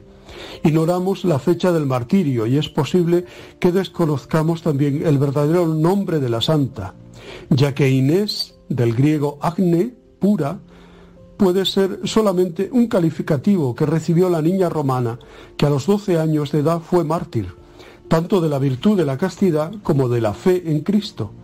los testimonios antiguos no están de acuerdo sobre la manera como murió, si degollada o en la hoguera. En el siglo IV ya empezaron a tejerse las leyendas orales y escritas. Entre ellas se inspira el oficio litúrgico. Los palios de los arzobispos se confeccionan con la lana de los dos corderos, Agne, Agnus, que se bendicen en este día en la basílica y que provienen del monasterio de Santa Inés. Pues eh, precisamente también la congregación de las hermanas de Santa Inés es una comunidad religiosa católica para mujeres con sede en Wisconsin, en Estados Unidos. Fue fundada en 1858 por el padre Caspar Rell, un, misionero austriaco, quien estableció la hermandad de mujeres pioneras bajo el patrocinio de Agnes, a quien tenía una devoción particular, a Santa Inés. Es costumbre en su fiesta que se traigan dos corderos de la abadía trapense de Trefontane, en Roma, a la iglesia de Santa Agnes, en Igone, Agone, para que el Papa los bendiga. El jueves santo están desgarrados y de la lana de ellos se teje el palio que el Papa le da a un arzobispo metropolitano recién consagrado como señal de su jurisdicción y su unión con el Papa. Ese, ese distintivo se llama palio, ¿no? que tiene varias cruces ¿eh? y que es de lana de corderos. Bueno, pues damos gracias a Dios por la vida, la obra y el testimonio de Santa Inés. Muchas felicidades a las que lleven su nombre. ¿eh? Os abrazo y os bendigo en el nombre del Padre, del Hijo y del Espíritu Santo. Os quiero.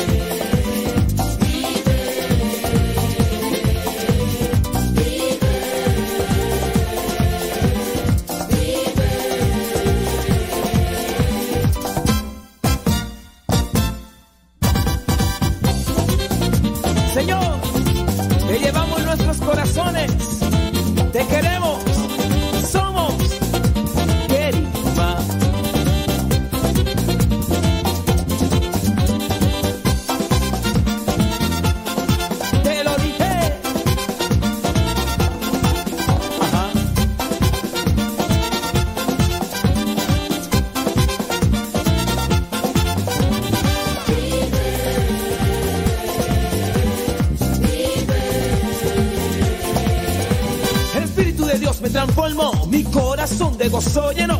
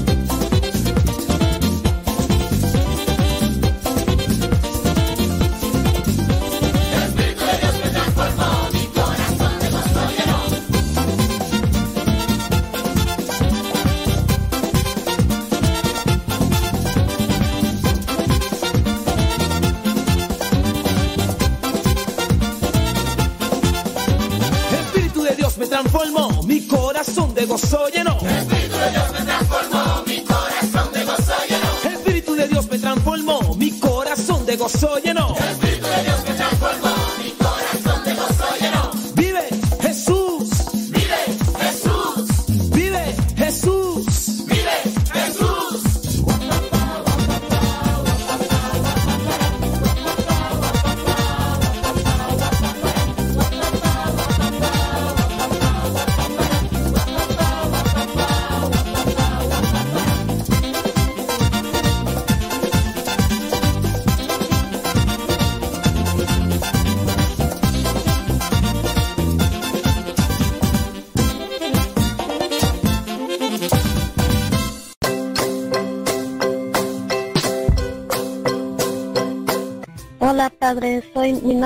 Juana Ramírez de Nazario. Este, bendiciones, muchas gracias por su programa. Sí, Padre Modesto, mi nombre es Juan Carranza. Me gusta su programa, espero que siga al aire. Me gustaría que hablara un poquito más sobre la Biblia, sobre lo que es el Apocalipsis. Me ayudaría mucho y sería perfecto. Gracias y échale ganas. Y como dice, a seguirle echando rayas al tigre, Padre. Padre, le habla María. Yo nomás le estoy hablando para decirle que yo siempre no me pierdo sus programas porque no más que yo no, no le puedo poner nada ahí por redes sociales ni nada de eso porque no sé nada, porque yo estoy muy, muy mal de mi vista y sus programas me han servido de mucho. Que Dios lo bendiga, Padre, y espero que esté mucho tiempo en el radio. Que nadie, que no nos lo vayan esperemos en Dios. Que Dios lo bendiga. Adiós.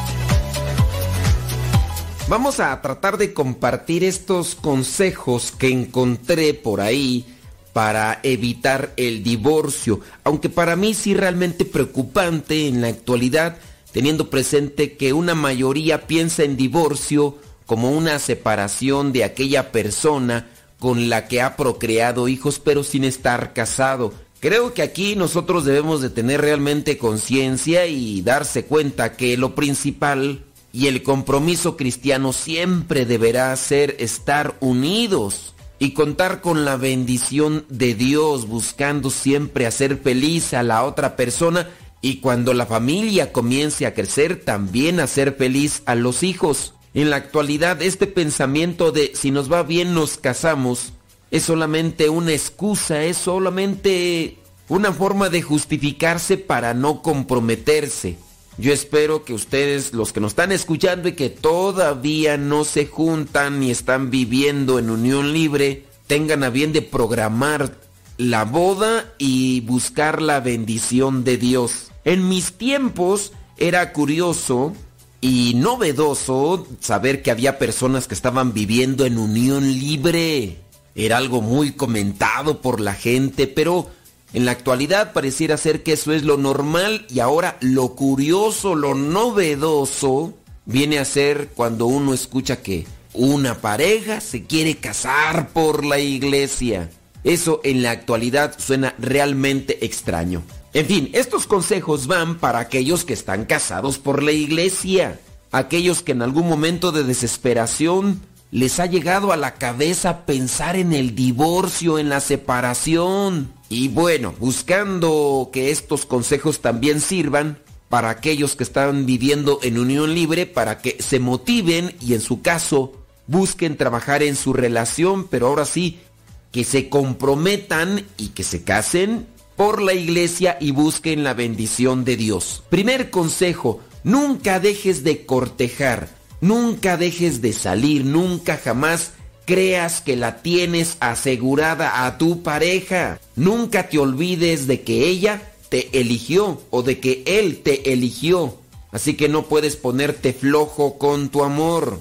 No seas dejado, pues, en una palabra. Así como eras cuando querías conquistarla, así debes de ser también ahora. Y la mujer, por su parte, también debe de buscar esos métodos o formas para conquistarlo a él. Número 2. Protege tu corazón y ámate a ti mismo. Reserva en tu corazón un lugar muy especial, donde tu esposa, donde tu esposo sean los únicos que entren. Hay algunas personas que dan espacios a esos amigos muy especiales, pero de repente ya están hablando de más. Ya están incluso tocando temas que no les corresponden como amigos, aunque sean muy cercanos. Hay temas que solamente les corresponden a los esposos. Por lo tanto, sea abusado, sea inteligente, sea astuto. Protege tu corazón y deja que en ese espacio solamente entren la esposa y el esposo. Número 3.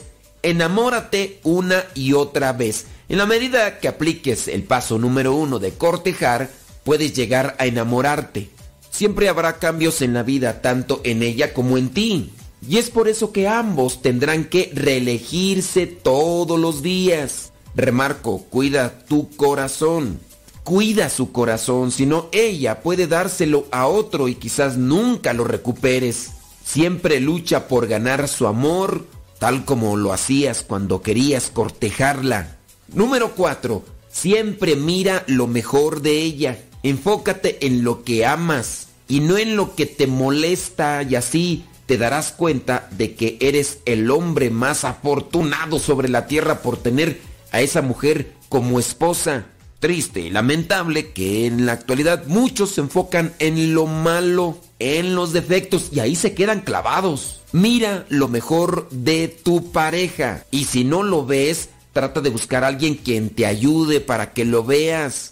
En este caso, un asesor espiritual, alguien que te ayude. Así como cuando uno está malo de la vista, uno busca al optometrista, al oftalmólogo para que nos ayude y nos da algo en este caso los lentes para poder ver mejor. Sea abusado. Número 5. Ten presente que no es tu trabajo corregirla. Debes amarla con aquellos defectos que tiene como tal. Acuérdate que cuando hablamos de defectos son de aquellas características humanas que uno trae desde hace mucho tiempo y que son cosas que trae consigo mismo que son parte de la persona. Obviamente no hablamos de aquellas cosas como en su caso la promiscuidad o la infidelidad.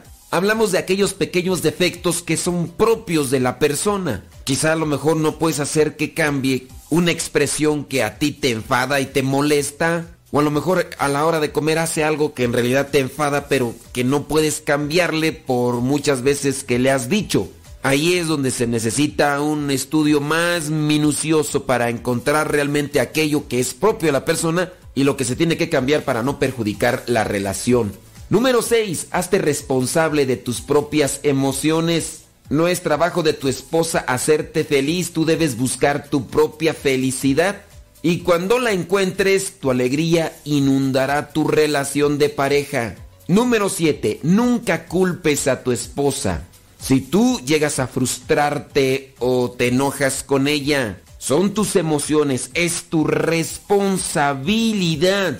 Cuando te sientas así, tómate un tiempo y mira hacia tu interior, pero nunca la culpes a ella si tú te llegas a frustrar. Número 8. Déjala ser. Cuando esté triste o molesta, tu único trabajo, recuerda, es abrazarla y apoyarla. Hazle saber que la escuchas, que ella es importante y que tú eres el pilar sobre el cual siempre puede apoyarse. Así confiará en ti y te abrirá su alma. Nunca escapes a esos momentos. Quédate y sé fuerte. Ten presente que la psicología de la mujer es muy diferente a la del hombre. Número 9. Tienes que ser un poco tonto. No te tomes todo tan seriamente. Ríe con ella. Haz que ella también se ría. La risa hace todo mucho más fácil. Número 10. Llena todos los días su alma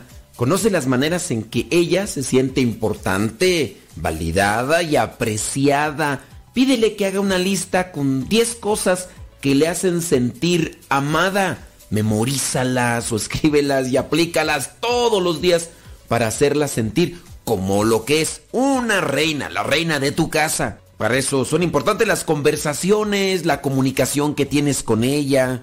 Si sales, saber cuáles son sus gustos, cuál es lo que no le gusta. Número 11, hazte presente, no solo le des tu tiempo, sino también tu atención y tu alma. Deja a un lado el celular, deja a un lado las preocupaciones y dedícate a ella. Número 12, sé totalmente transparente. Si quieres que ella confíe en ti, debes compartirlo todo. En especial lo que no quieres compartir. Quítate la máscara y así podrás experimentar el amor en toda su dimensión. Decía el gran Rigo Tobar quítate la máscara. No hay peor cosa en un matrimonio que estar siempre escondiendo algo. Número 13. Nunca dejen de crecer juntos. Ten presente que cuando dejas de trabajar, en este caso, los músculos del cuerpo se atrofian. Lo mismo ocurre con las relaciones de matrimonio. Traten de tener metas comunes, sueños, visiones en las que puedan trabajar como un equipo.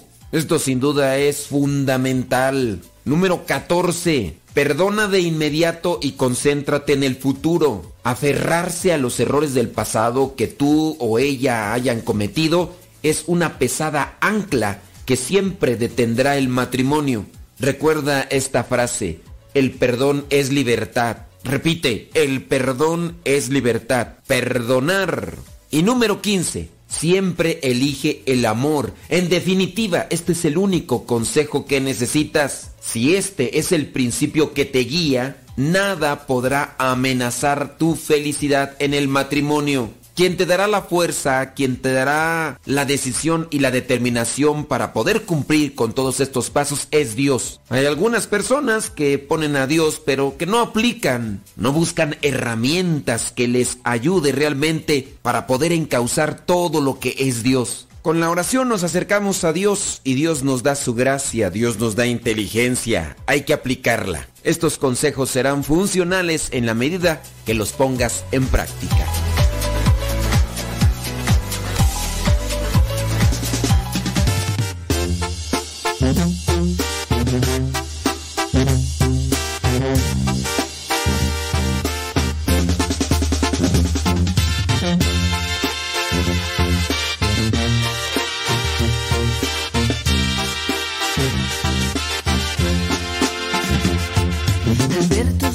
Ojos, entraste tú a mi vida. Y al mirar tu sonrisa, yo te entregué mi corazón. Cuerpo y alma, atada a tu vida, brindándote mi tiempo y también mi corazón. Pruebas y alegrías, contigo quiero estar. Junto luchar por siempre, hasta la vida terminar. Toda mi vida entera, a tu lado quiero estar. Pues es una promesa en el altar. Y contigo quiero estar a tu lado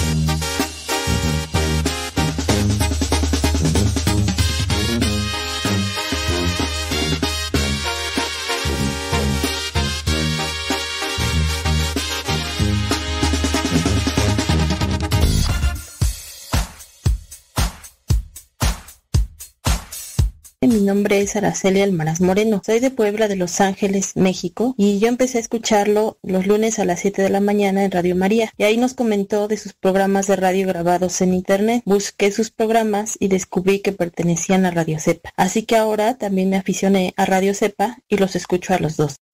Yo soy Guillermina Hernández, yo lo escucho como hace cinco años y lo escuché en una estación de Los Ángeles, California. Yo desde que lo escuché me gustó su manera de predicar porque me hacía reír mucho. A mí me, a mí me gusta escuchar Radio Cepa porque me alegra el día y la verdad, desde que lo escucho, mi carácter y mi manera de ver la vida ha cambiado mucho. Escuchen Radio Cepa si su vida quieren cambiar. Dios les bendiga. Hola, mi nombre es Berta Camacho de Miranda. Lo escucho en Quincy, Florida, hace muchos años.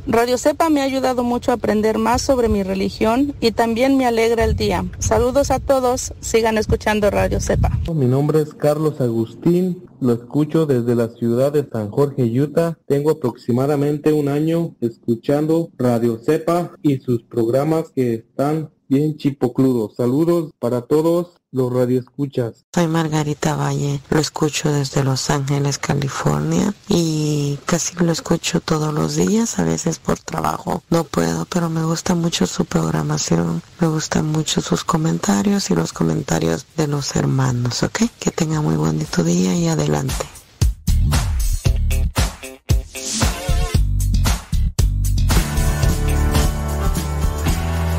Encontré este artículo y se me hizo interesante. Se llama Cuatro tipos de sufrimiento interior. O sea, no es un solo tipo de sufrimiento interior, hay varios. Y en este artículo se nos refiere a cuatro.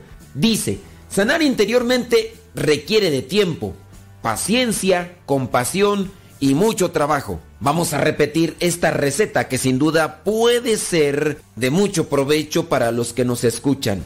Sanar interiormente requiere del tiempo, paciencia, compasión y mucho trabajo. Sanación es sinónimo de curación. Sanar también quiere decir que debo aliviar algo que en mí está lastimado. Fray Nelson Medina explica que una persona puede sufrir interiormente cuatro tipos de daños. Si no conocen a Fray Nelson Medina, él es muy popular en las redes sociales. Él es sacerdote dominico y pueden encontrar sus videos ahí en la internet donde explica de muchas cosas. Bueno, pues Fray Nelson Medina dice que una persona puede sufrir interiormente cuatro tipos de daños. Las heridas, la enfermedad, las carencias y la carga o situación genética.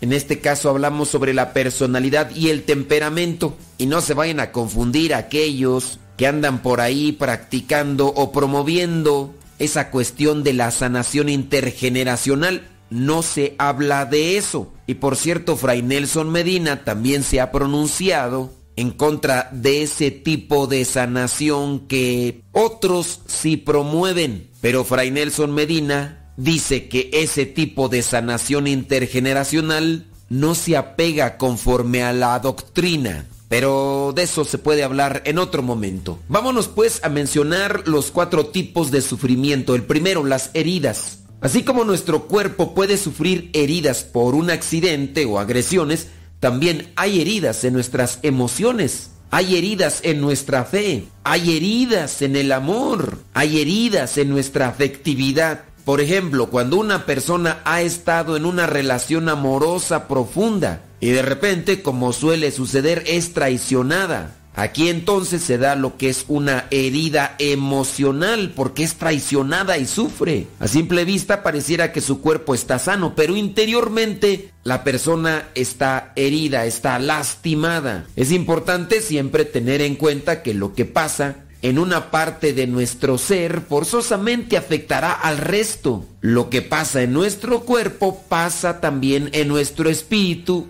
en nuestras emociones y viceversa. Hay heridas en nuestro cuerpo que se pueden volver graves y también hay heridas en el alma que se pueden volver crónicas y que pareciera que no cicatrizan. Entonces ahí tenemos el primer tipo de sufrimiento, las heridas.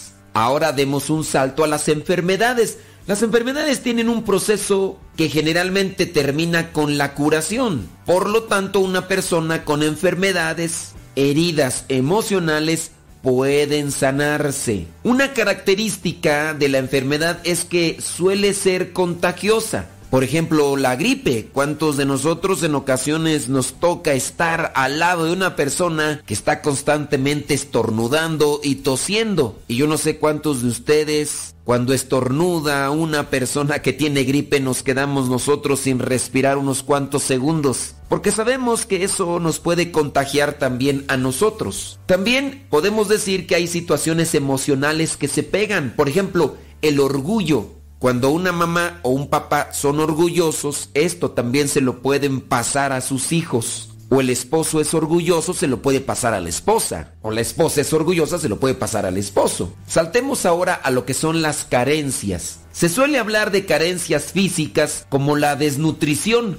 pero también existe la carencia emocional. Cuando un ser humano está en desarrollo, formándose, es necesario, es importante, es vital que le lleguen a tiempo ciertos nutrientes, como por ejemplo en los huesos. Hay una enfermedad que se llama osteoporosis, que es cuando los huesos quedan muy frágiles por falta de calcio. No llegaron esos nutrientes necesarios. Pero también así en las cuestiones emocionales y espirituales. Si esos nutrientes no llegan o llegan después, ya es tarde. Por ejemplo, cuando no hay estimulación, cuando no hay motivación. Si una persona crece en un ambiente reprimido, triste, porque así son los papás o porque así es toda la familia, difícilmente podrá desarrollar una creatividad y en este caso una estima positiva. Siempre andará deprimida, triste, cabizbaja, no tendrá sueños, no tendrá ideales, metas. También cuando una persona no ha recibido aprecio, atención o valoración, tendrá un impacto negativo en ella y hará que crezca con carencias afectivas. ¿Y qué sucede después? Que cuando a esa persona le llegue cariño, no va a saber reconocerlo y otra cosa, muy posiblemente no va a reaccionar afectivamente. De ahí la queja de algunas personas, puede ser el hombre, puede ser la mujer en un matrimonio, que se quejan de que su esposo o su esposa son muy secos, son muy fríos pues también hay que mirar de qué familia vienen. Y hablando de esto, es muy importante que se identifique lo antes posible para evitar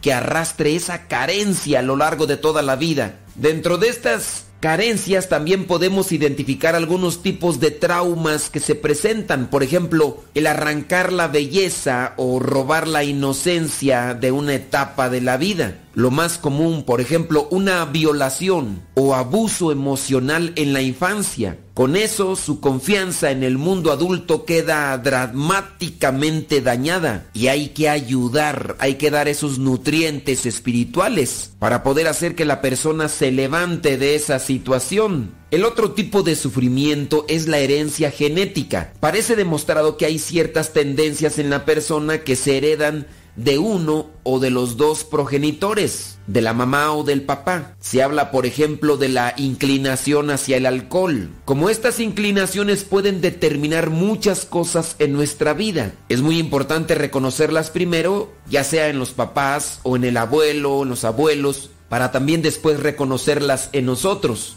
Por ejemplo, si somos de una personalidad obsesiva, compulsiva, mejor no me arriesgo a probar nada que pueda llevar a perder el control. En este caso, la libertad juega un papel importantísimo porque por mucho que yo tenga esa predisposición genética, yo puedo decir, utilizando obviamente mi inteligencia y mi voluntad, que no conviene a mi alma, que eso no es bueno para mi bienestar. Es decir, esa tendencia no tiene por qué controlar ni marcar el rumbo de mi vida. Desde el punto de vista emocional y espiritual también hay predisposiciones genéticas. En psicología se suele hablar del carácter y del temperamento, es decir, tendencias con las que ya nacemos. Esos rasgos profundos de la personalidad no son tan fáciles de cambiar y pueden afectar profundamente la vida. La buena noticia es que sí se pueden educar. Vamos pues a finalizar diciendo que con esto, reconociendo estos cuatro tipos de sufrimiento interior, podemos hacernos la pregunta, ¿Tengo yo alguna herida emocional? ¿Tengo alguna carencia afectiva? ¿Tengo una enfermedad o herencia genética y esto lejos de generar tristeza nos debe de motivar a crecer, a sanar y aceptarnos como somos o como estamos cargados de esas heridas. Obviamente buscando una sanación y un control de lo que traemos arrastrando. Es muy importante que entendamos esto y aceptemos que somos personas cargadas con limitaciones y debilidades. Pero Dios ama nuestras miserias y quiere entrar a curar las heridas, las enfermedades y carencias. Él está dispuesto a entrar en nosotros para sanarnos. Él quiere sanar todo aquello malo que traemos, principalmente aquella enfermedad que está de moda que es la falta de estima que lleva a la depresión. Espero que este artículo te haya servido, te haya ayudado para encontrar una sanación interior y así busques la realización y la felicidad en tu vida.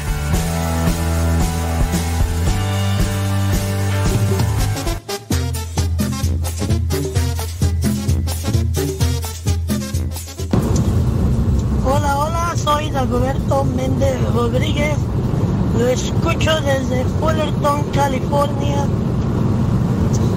Y a Radio Sepa la conocí porque es en el programa de El que madruga. Usted decía, búscanos en las redes sociales como Modesto Lule. Y así es como encontré a Radio Sepa. Mi nombre es Agustín Vázquez y lo estoy escuchando desde Loveland, Colorado. Lo felicito por su programa y yo llevo escuchando Radio Cepa desde hace aproximadamente seis años. Ha sido de gran bendición a mi vida. Gracias Padre por todo lo que hace. Bendiciones. Soy Lucy, saludándolo desde Oregon. Yo lo empecé a escuchar hace dos años. Me gusta cómo se nos regaña, nos enseña, nos sacude y nos da alegría día a día. Saluditos Padre y que tenga un bendecido día. Lo quiero mucho. Gracias. Hola Padre, ¿cómo está? Mi nombre es Verónica Loera, lo escucho desde acá, desde San Diego, California, y yo tengo escuchándolo ya varios años después de que lo eh, vi en un congreso. Usted dio la dirección de Radio Cepa, entonces yo comencé a escucharlo desde ya bastante tiempo, padre, no recuerdo si son siete o ocho años, pero yo ya tengo bastante, ya me siento familia de Radio Cepa. Bye bye.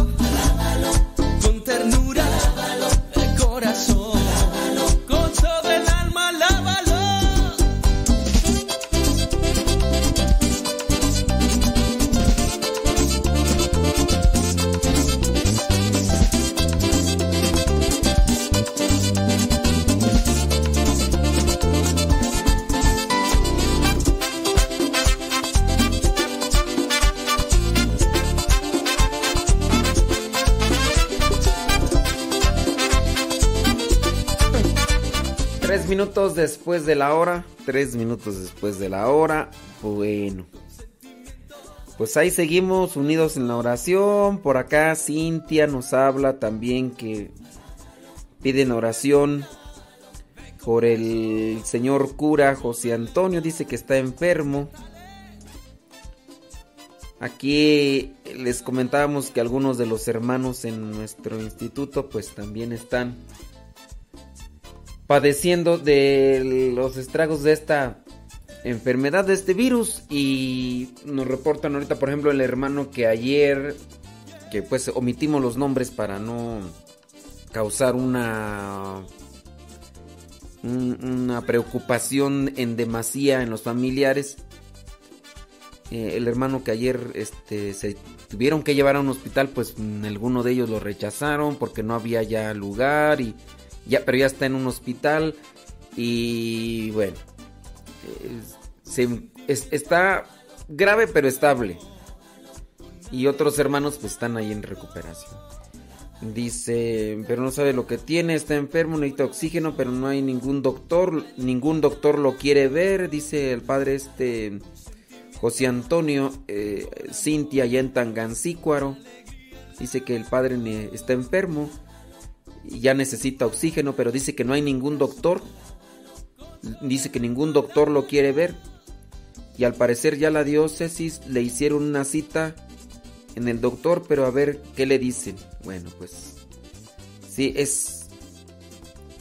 lo- Los hay algunos doctores pues que no, no le quieren entrar allá a las... hay algunos, ¿verdad? Y, y hay otros sí que, que han buscado la manera de, de entrarle. Ay, Dios mío, es que estoy mirando acá un meme y me dio risa. Dice, el eh, es que es un recorte de un periódico. Dice, mujer ciega de celos, medio mata a su viejo. Le encontró fotos con una mujer y de ahí lo agarró a palos. Medio lo mató. Resulta que la señora no se dio cuenta que las fotos donde estaba su viejo abrazando a otra mujer, ella era misma, pero cuando estaba delgada.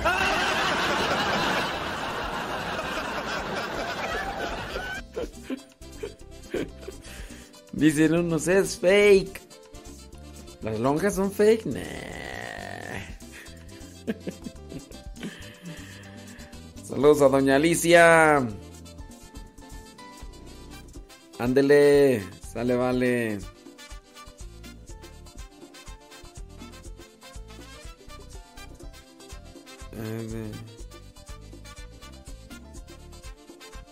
A ver. Espérame aquí tantito porque me dicen acá una cosa. Con amor. Con ternura de corazón, todo el alma,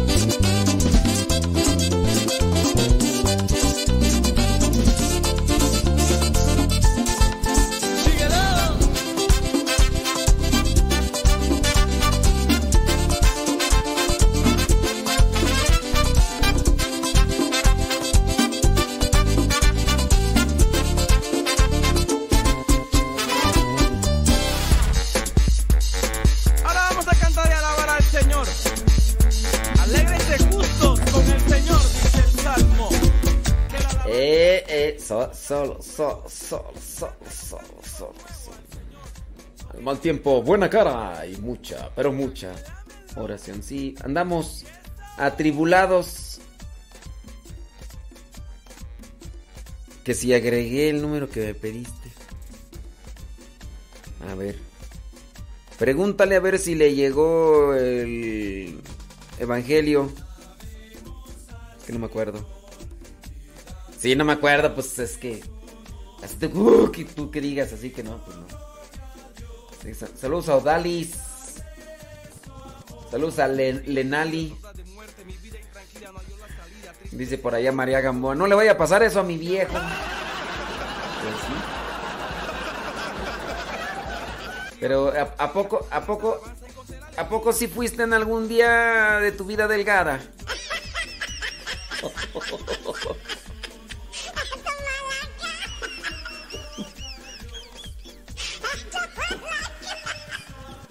¿Si fuiste algún día de vida delgada?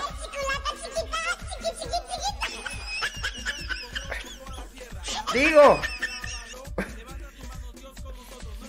Ay, Dios mío santo.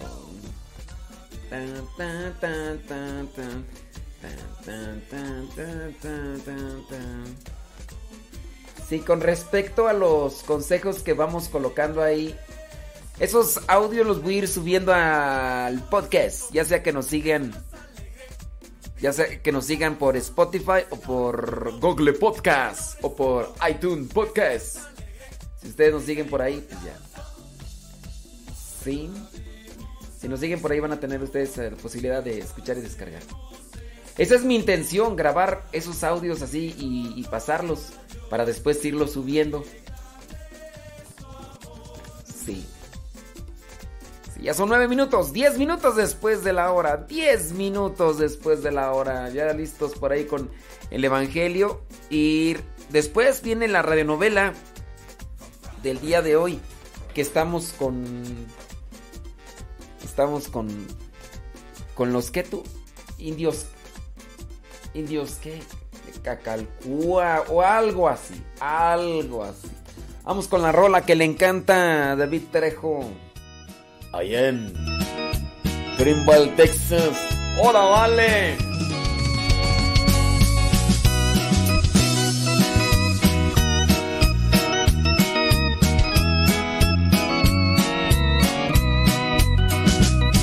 Caminaba por la vida sin sentido, entre sueños que no dan felicidad.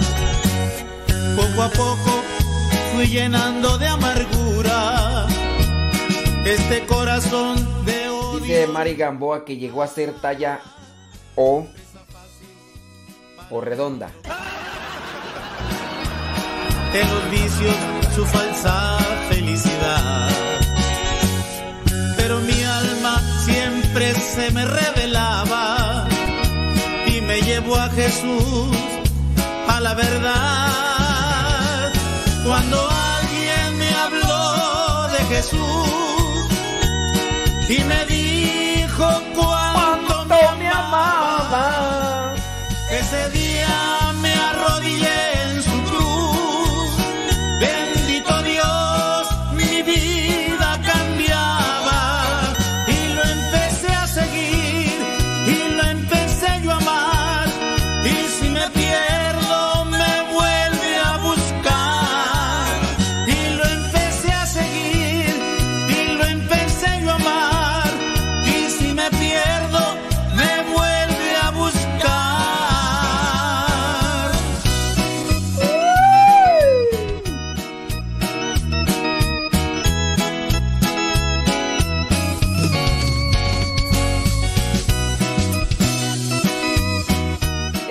Telegram?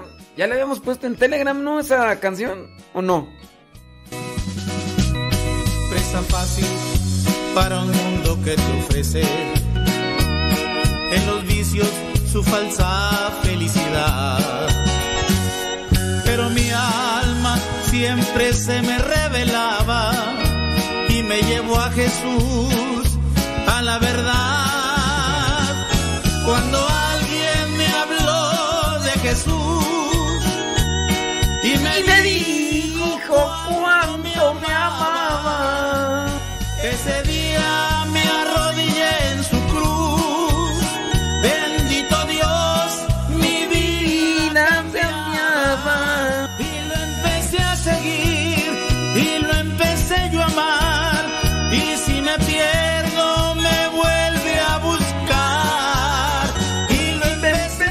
¿A poco sí les gusta esta canción? Pe- Pero está ya en Telegram, ¿no?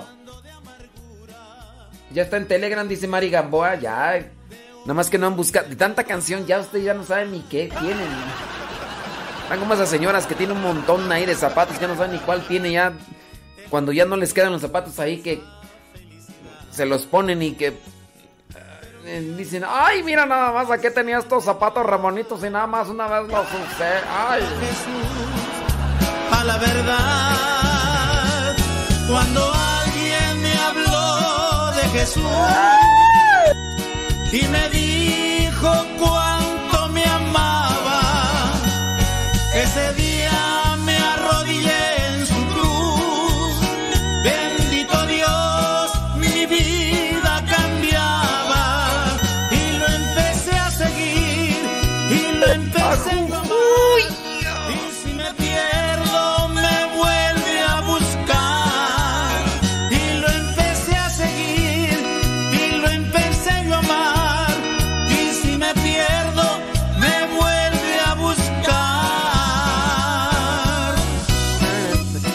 De cosas que ya, que, ahí tienes y que no...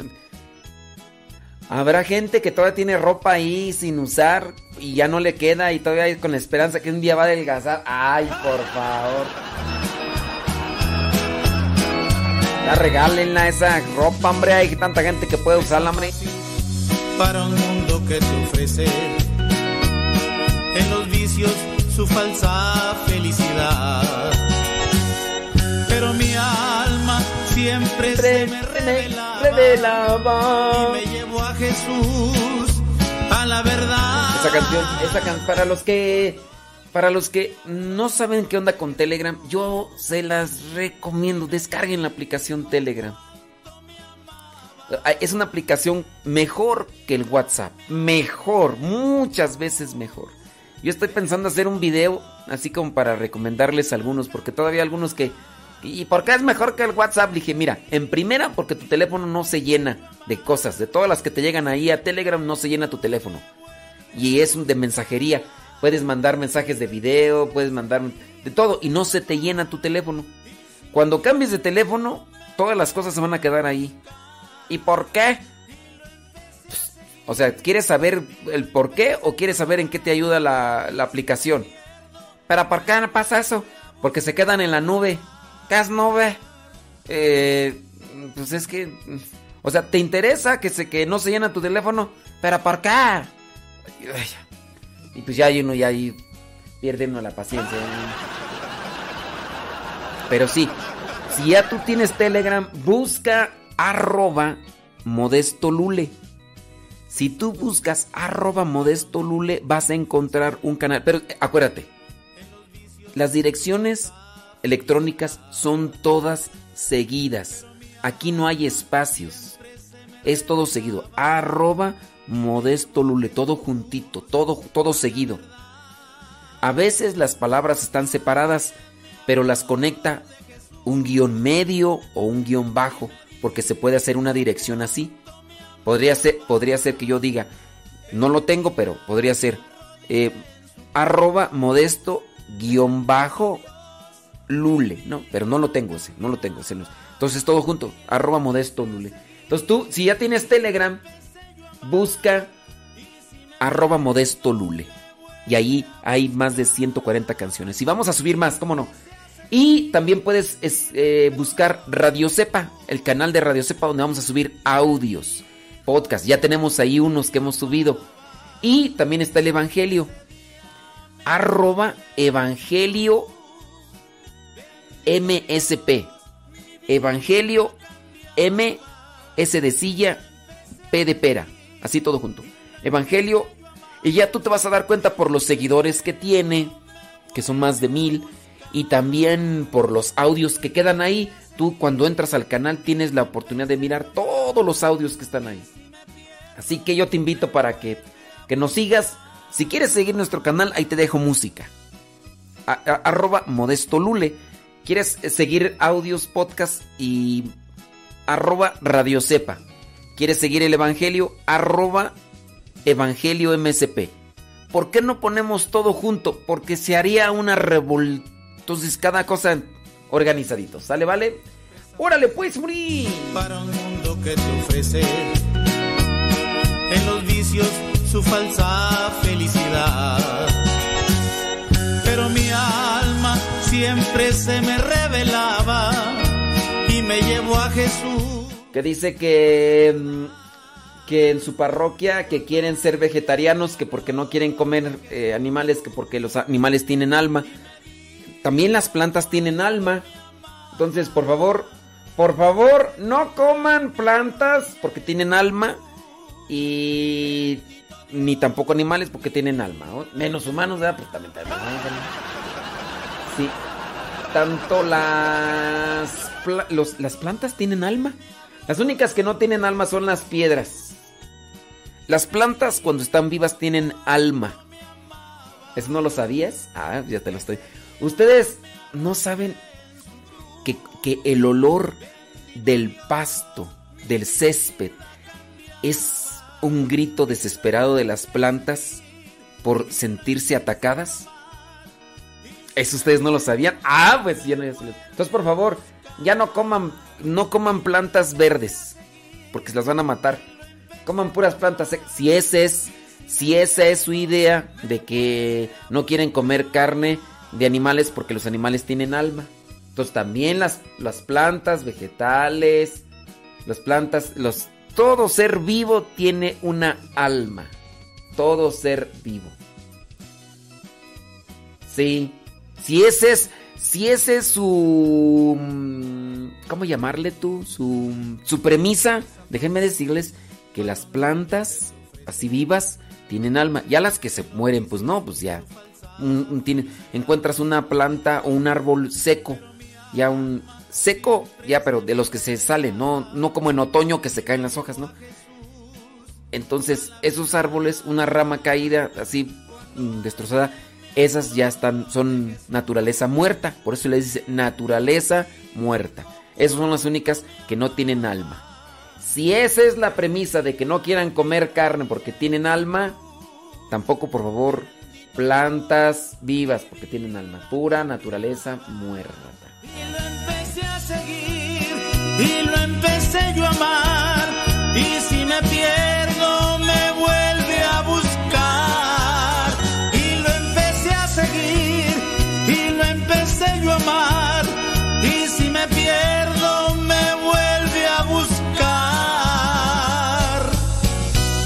Dice que me quieren visitar. Es que no, porque ahorita con esto del virus no.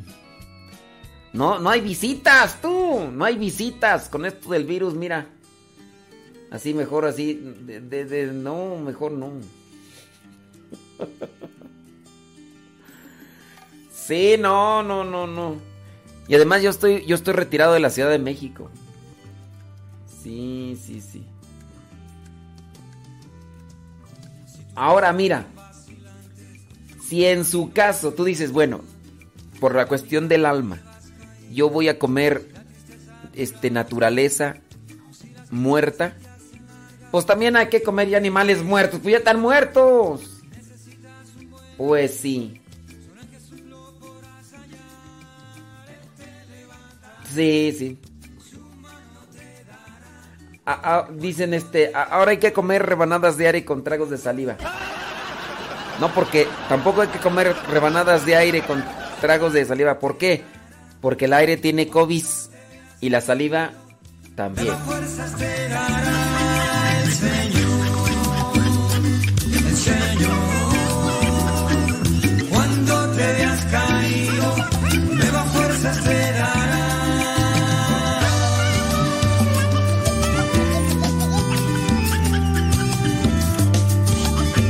Comer pan. No, porque el pan viene del trigo. Entonces matan al trigo para... Si tu camino inseguro está, Si la mirada llevas si la tristeza a tu lado está, si las noches se te hacen largas, si en tus días hay oscuridad, si necesitas... Pues déjenme decirles que el COVID, como es un virus, el virus anda en el ambiente, o sea, anda en el aire.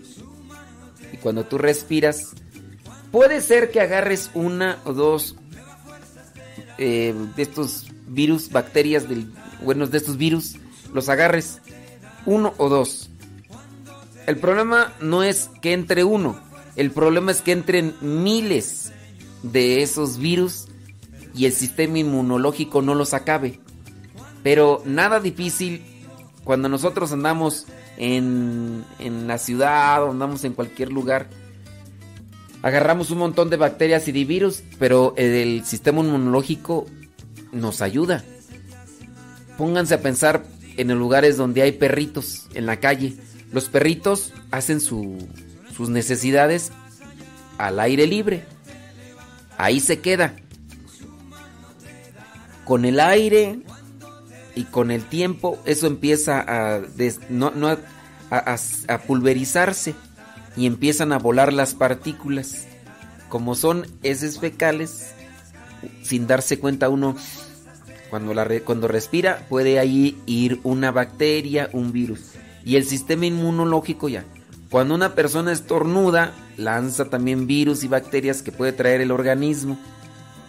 Pero nosotros las respiramos y el sistema inmunológico las ataca. Entonces, así, si uno pudiera ver todos los virus y las bacterias que andan en el ambiente, dependiendo pues también el lugar, no, pues nos callamos desmayados. Callamos. Pero ahí es lo prodigioso. Pero ahí es lo prodigioso del, del cuerpo, de cómo Dios viene a, rescatarnos. ¿no? Y cómo, cómo nos da e- e- ese, ese ejército de, de, de, de- de glóbulos blancos y de defensas para atacar. Bueno, vámonos con el Evangelio del día de hoy. Nuevas fuerzas te dará el Señor.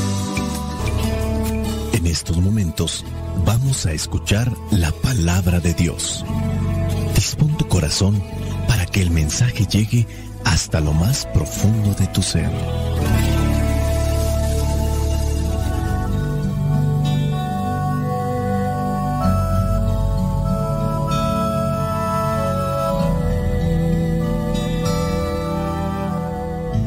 El Evangelio que la iglesia nos presenta para el día de hoy corresponde a Marcos, capítulo 3, versículos del 7 al 12.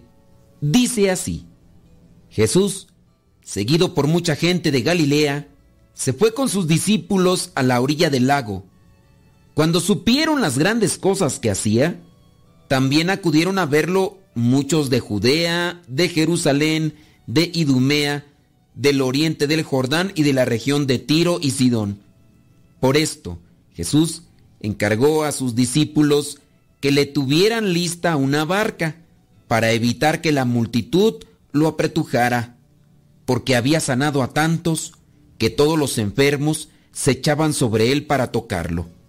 Y cuando los espíritus impuros lo veían, se ponían de rodillas delante de él y gritaban, Tú eres el Hijo de Dios. Pero Jesús les ordenaba severamente que no hablaran de él en público. Palabra de Dios. Te alabamos, Señor. Escuchar tu palabra es inicio de fe en ti, Señor. Meditar tu palabra captar tu mensaje de amor. Proclamar tu palabra, Señor es estar embebido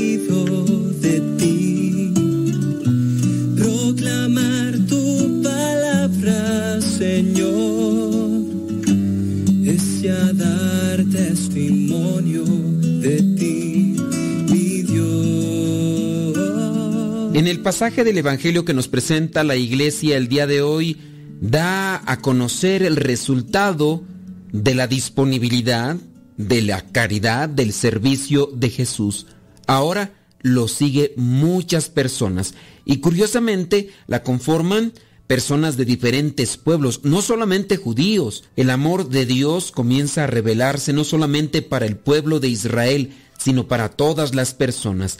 Y ellas se sienten aceptadas, se sienten abrazadas. Jesús no discrimina, Jesús no rechaza. Algo que tenía el pueblo de Israel y que era constantemente cuestionado, quizá ellos habían adquirido cierto tipo de orgullo o incluso hasta de soberbia por saberse un pueblo elegido por Dios pero al mismo tiempo, cuando miraban que alguno de sus integrantes del pueblo de Israel estaba afectado por alguna enfermedad, ya sea espiritual o ya sea física, tendían a desplazarlos porque señalaban que estos que cargaban con una enfermedad o que incluso no podían tener hijos, no eran bendecidos por Dios, no eran bien vistos por Dios. Y por eso es que los aislaban, que los rechazaban. Cuando Jesús está proclamando el reino de Dios, los acerca, los toca. Cuando personas de otros pueblos, de otros lugares se dan cuenta de esa acogida, de ese recibimiento, obviamente tenía que mover a las personas para trasladarse, para tener un encuentro con este, que siendo judío estaba ayudando a todos los que estaban necesitados, no importando de dónde o quiénes fueran. Esa es una de las cosas que nosotros, como seguidores de Cristo, debemos adoptar. Ayudar a cualquier persona, no esperando recibir algo a cambio. Debemos de tender la mano al necesitado, no solamente al que es capaz de retribuirnos el servicio o la ayuda que le estemos dando. En eso pues nos deberíamos de caracterizar los cristianos, pero nos hace falta mucho. Hay que trabajar, hay que esforzarnos. El versículo 7 comienza diciendo que Jesús se fue a orillas del lago. Ya había estado en la sinagoga, ya había sanado a un tullido. No sabemos exactamente por qué a un lago, a lo mejor a meditar, a reflexionar, a darse también un tiempo a la contemplación. Ya había estado en la sinagoga un lugar de oración, de reflexión de la palabra. Quizá después de haber tenido esa confrontación con aquellos que solamente lo estaban observando, ahora también necesita darse un tiempo. Algo que a muchos de nosotros nos hace falta. Pareciera ser que ya no nos dice nada la naturaleza y no nos damos tiempo para contemplar el cielo, un amanecer o un atardecer. Los que tienen cercano un bosque, contemplar el bosque, oler el aroma del bosque. Los que tengan alguna playa, mirar la playa. Y los que no tengamos nada de eso, pues por lo menos contemplar las estrellas en la noche, que eso también nos puede decir mucho. Pues bien, Jesús, después de estar en la sinagoga, dice que se fue con sus discípulos a la orilla del lago. Pero cuando supieron las grandes cosas que hacía, también acudieron a verlo, dice, muchos de Judea, de Jerusalén, de Idumea, del oriente del Jordán y de la región de Tiro y Sidón. Jesús al ver todo esto, les encargó a sus discípulos que le tuvieran lista una barca para evitar que la multitud lo apretujara. Oye, yo veo que Jesús es precavido, es prudente, algo que también a nosotros nos hace falta mucho en lo cotidiano, en lo ordinario, ser prudentes. Si nosotros estamos viendo ya una situación, hay que prepararse, hay que estar listos por si se llega a dar una situación de emergencia. Yo espero que me permitas aquí meter algo que nada tiene que ver con el Evangelio, pero que nos puede servir. Oye, ante esta situación, por la que estamos pasando muchos, ten en cuenta que las cosas en el futuro se van a poner un tanto más difíciles. Ciertamente Dios es todopoderoso, confiamos en Él, pero también nosotros debemos de ser precavidos. Mira que muchas personas han dejado de trabajar o están trabajando de forma limitada. Otras personas han tenido que buscar otros trabajos, porque las empresas, los negocios donde antes trabajaban han tenido que cerrar porque no se les permite vender cosas o realizar los productos que estaban realizando y como aquellos que rentan los locales o el mismo gobierno que está cobrando los impuestos a ellos no les interesa si ellos tienen que cerrar. Ellos quieren seguir cobrando los impuestos y los dueños de los locales quieren seguir cobrando la renta, pues muchos de estos negocios han tenido que cerrar quizá los negocios que tenían de años, las fuentes de empleo. Para muchos pues ya simplemente no están. Y así, muchas cosas que antes teníamos, ahora quién sabe cuánto tiempo las lleguemos a tener. Pongamos atención en las cosas que debemos de ir acomodando en nuestra vida y no pensemos que el futuro va a ser igual que el pasado. Por todo este tiempo que hemos estado siendo afectados por enfermedades, gastos en el hospital, gastos por funerales y por otras cosas más, la situación se proyecta para tornarse difícil. Tenemos que ser precavidos. Jesús cuando miró esta situación de la gente, le dijo a sus discípulos que prepararan, que tuvieran lista una barca para evitar un accidente o una cosa fatal. Nosotros también tenemos que ir moderando nuestros gastos. Tenemos que ir viendo de qué manera vivir austeramente, buscando hacer un ahorro para las cosas que pudieran suceder de la noche a la mañana porque aquello que mirábamos tan distante y que solamente escuchábamos en las noticias ahora se ha parecido tan cercanamente a cada uno de nosotros. Hay que organizarse, hay que planificar y hay que apegarnos más a una vida de austeridad para que las cosas que ya están y las cosas que sin duda van a resurgir de esta situación no nos asfixien.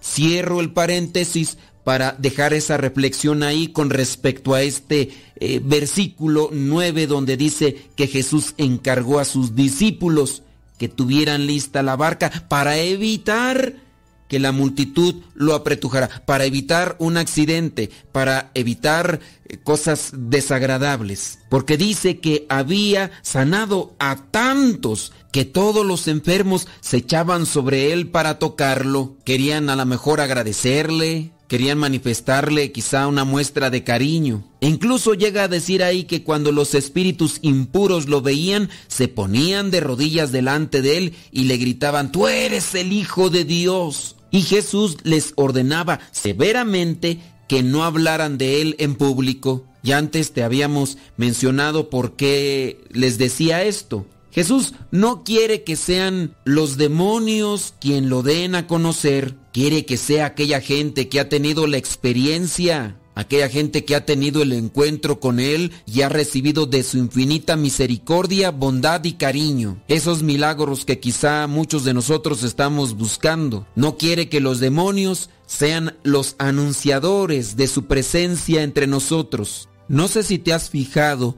que en el Evangelio de Marcos hay mucha referencia a los endemoniados. Incluso el primer milagro en el Evangelio de Marcos es con relación a uno que está poseído, que está endemoniado. La insistencia de Marcos en la expulsión de los demonios es muy grande. No sé si recuerdas alguno de los pasajes, pero una de las principales causas del enfrentamiento de Jesús en este caso con los fariseos, con los maestros de la ley, es por la expulsión de los demonios que hace. También en el mismo Evangelio de Marcos se presenta que el primer poder que los apóstoles van a recibir de parte de Jesús, en este caso cuando son enviados en misión, es el poder expulsar los demonios. Y también en Marcos, la primera señal que acompaña el anuncio de la resurrección es la expulsión de los demonios. Ya te había mencionado yo antes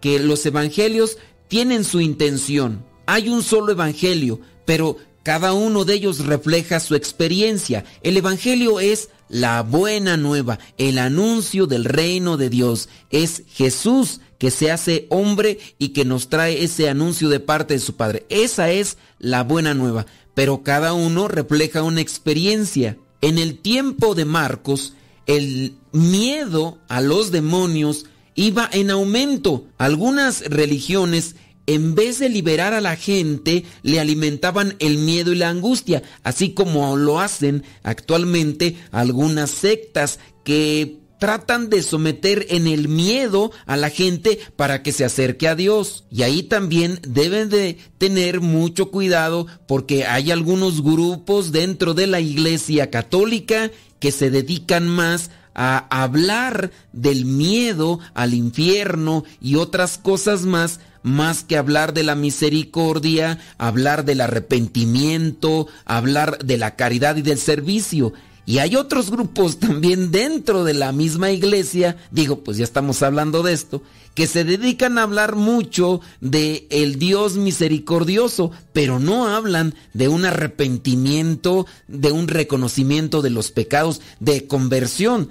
Digo, ni tanto que queme al santo, ni tanto que no le alumbre, ni un extremo, ni tampoco el otro. Hay que buscar el sano equilibrio. La llegada, pues, del reino de Dios significó la llegada de un poder más fuerte. Jesús es el más fuerte, que llegó a someter a Satanás, que llegó a someter el poder del mal y a sustraer de sus garras a la humanidad que estaba siendo presa del miedo. Por esto Marcos insiste tanto en la victoria de Jesús sobre el poder del mal, sobre el poder del demonio, sobre el poder de Satanás, sobre el pecado y sobre la muerte. Dios es grande, Dios es poderoso, pero también quiere que nosotros le demos la espalda a las tentaciones, que le demos la espalda al pecado. Soy el Padre Modesto Lule de los misioneros servidores de la palabra. La bendición de Dios Todopoderoso, Padre, Hijo y Espíritu Santo, descienda sobre cada uno de ustedes y les acompañe siempre.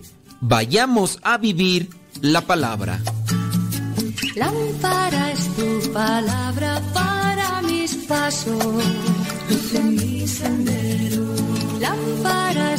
Palabra para mis pasos, luz en mi sendero.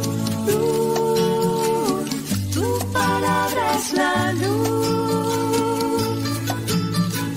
Luz, tu palabra es la luz. Yo guardaré tus justos mandamientos. Señor, dame vida según tu promesa. Lámpara es tu palabra para mis pasos,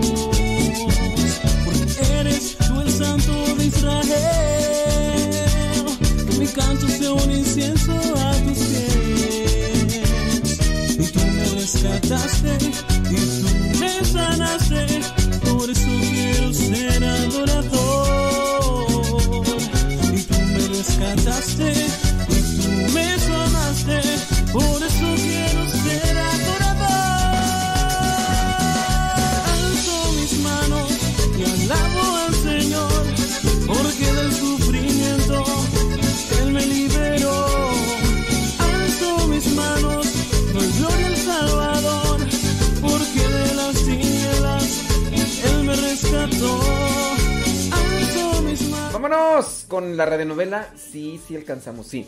Eh, capítulo 2 del episodio El caso de los indios laucanos. Capítulo 2 en el episodio de El caso de los indios laucanos. La radionovela del día de hoy.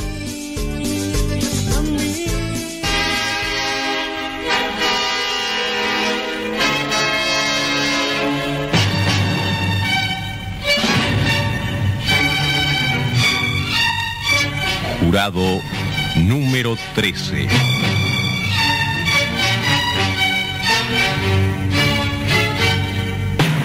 Porque en este tribunal del pueblo hay 12 jurados y uno más, usted. A continuación, esta emisora transmite directamente desde el Laucán, donde hoy se reúne el Tribunal del Pueblo. Señoras, señores, estamos transmitiendo desde la lejana región de Laucán. El maestro Urrutia ha propuesto que el problema de los indios laucanos sea debatido aquí mismo, sobre el terreno. Y respondiendo a su pedido, el Tribunal del Pueblo se ha trasladado hasta esta lejana región y ha constituido su improvisada sede en la humilde escuela rural del maestro Urrutia. Aquí se encuentran ya el juez, su actuario, el jurado, los testigos. Y aunque no haya venido, usted también está presente, jurado número 13. El Tribunal del Pueblo está sesionando. Continúa el proceso. Maestro Gustavo Urrutia. Señor juez, gracias por haber venido aquí. El ingeniero Kennel alega en su defensa que estos indios son demasiado torpes, demasiado brutos, incapaces de adquirir una cultura. Bien, ahora que están aquí, quiero para empezar que ustedes vean algo que Cecilia, mi esposa, va a mostrarles. Cecilia, por favor. Sí, Gustavo. Creo que esto que les voy a mostrar va a resultar particularmente interesante para las señoras del jurado. Ellas, como mujeres, tal vez sean las más capaces de apreciarlo, aunque pienso que los hombres con un poco de buen gusto tampoco permanecerán insensibles a esta belleza. Son labores de artesanía, tejidos hechos a mano por las indias laucanas. Estos son algunos tapices típicos. Estos son ponchos, tocados, sombreros. La verdad que estas prendas típicas que está exhibiendo la señora de Urrutia son realmente fabulosas, por sus dibujos, por sus diseños, por las bellísimas combinaciones de colores. Telas, fajas, carpetas, alfombras. Estas son las cosas que hacen las laucanas. Las mujeres de este pueblo que según Kennel es torpe e inculto. Las tejen en sus rústicos telares primitivos. Un extremo del telar lo atan a un árbol o a una estaca. El otro lo sujetan a su propia cintura. Y así van saliendo estas bellezas. ¡Qué colores! Miren este azul, este rojo. Los colores los fabrican los mismos laucanos con hierbas de la región. Son un secreto ancestral. ¿Qué les parece esta faja? Está hecha por una alumna de la escuela, una niña de siete años. ¡Qué maravilla! Pero quizá lo que más impresiona es que para hacer estos dibujos no se valen de ninguna clase de modelos. Pregúntenle a cualquier india laucana de dónde sacan estos dibujos tan hermosos y delicados. Con orgullo se golpeará la frente y les dirá, los saco de acá. Los inventan, los crean. Tanto es así que jamás se repiten. Observen, cada prenda tiene un dibujo diferente. No hay dos iguales. Pero hay más. Moléstense un momento, por favor. Asómense a la puerta, a las ventanas. Afuera hay un grupo de laucanos que quiere ofrecer al tribunal su modesto homenaje. Bailarles una danza típica laucana. Cuando quieran, amigos.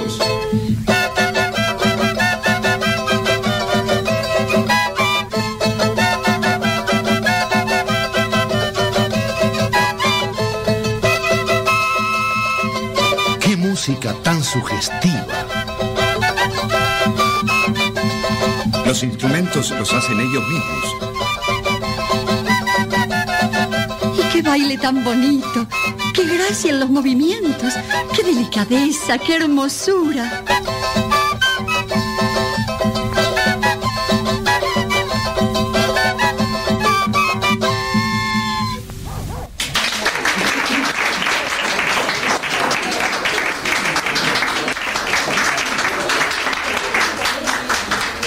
Ahora, ¿se atreverían ustedes a decir que el pueblo que es capaz de crear y realizar estos tejidos, de fabricar estos melodiosos instrumentos, un pueblo con esta música y estas danzas, un pueblo tan creador, tan artista, ¿se atreverían a decir que este pueblo no sirve para nada, que es torpe y bruto, incapaz de aprender, que no tiene cultura?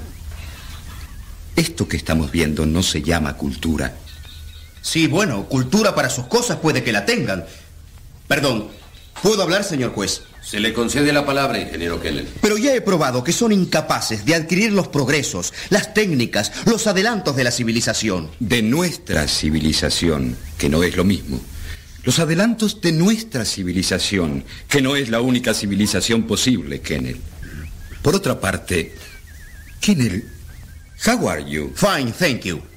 Pero, pero ¿por qué me hablan inglés de pronto? Kennel, Cayancha Sau, Lauca y Yaguán. No lo entiendo, Urrutia. No me hablen lauca. Ya sabe que yo no hablo lauca. Esta es la cuestión, Kennel. Usted vino a ayudarlos, a enseñarles, a educarlos. Pero usted habla perfectamente inglés y en cambio no habla una palabra de Lauca. Lo primero que hice yo cuando me nombraron maestro aquí fue aprender su idioma. Me dio mucho trabajo, pero lo aprendí. Solo así logré comunicarme y comprenderlos. Solo así pude ganarme su amistad y su confianza. Su amistad y su confianza. No se haga ilusiones. Eso no se gana con nada. Son desconfiados y cerrados por naturaleza.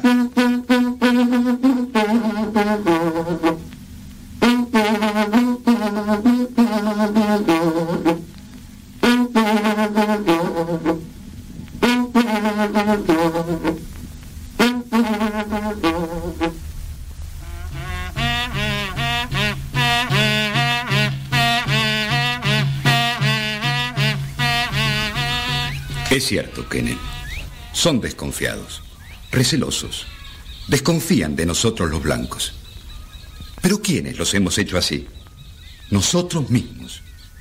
Primero vino el conquistador con sus arcabuces que vomitaban fuego y plomo, sembrando la muerte y la sangre.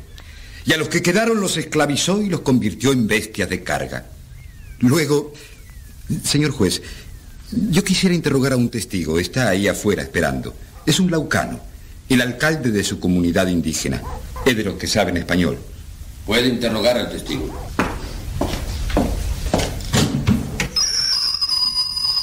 Venga, don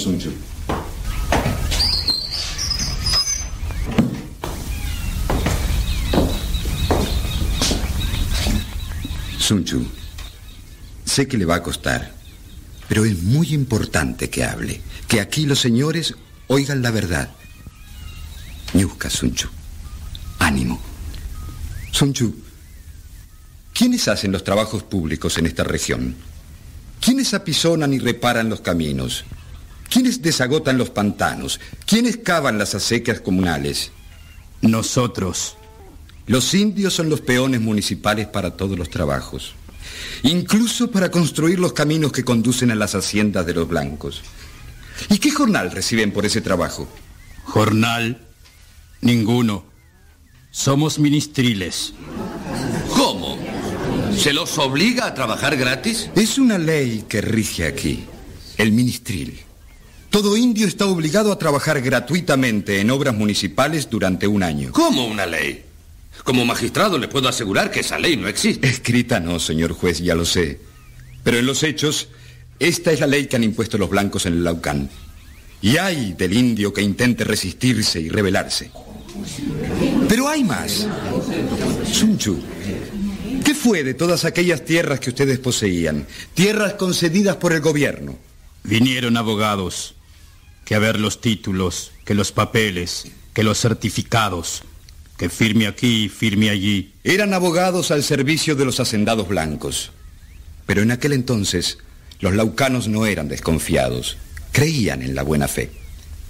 Y además, ¿qué entiende un indio de papeles, de títulos, de leyes? Perdimos todo. Nos trampearon y nos sacaron todo. Y ahora nos ofendemos porque desconfían de nosotros.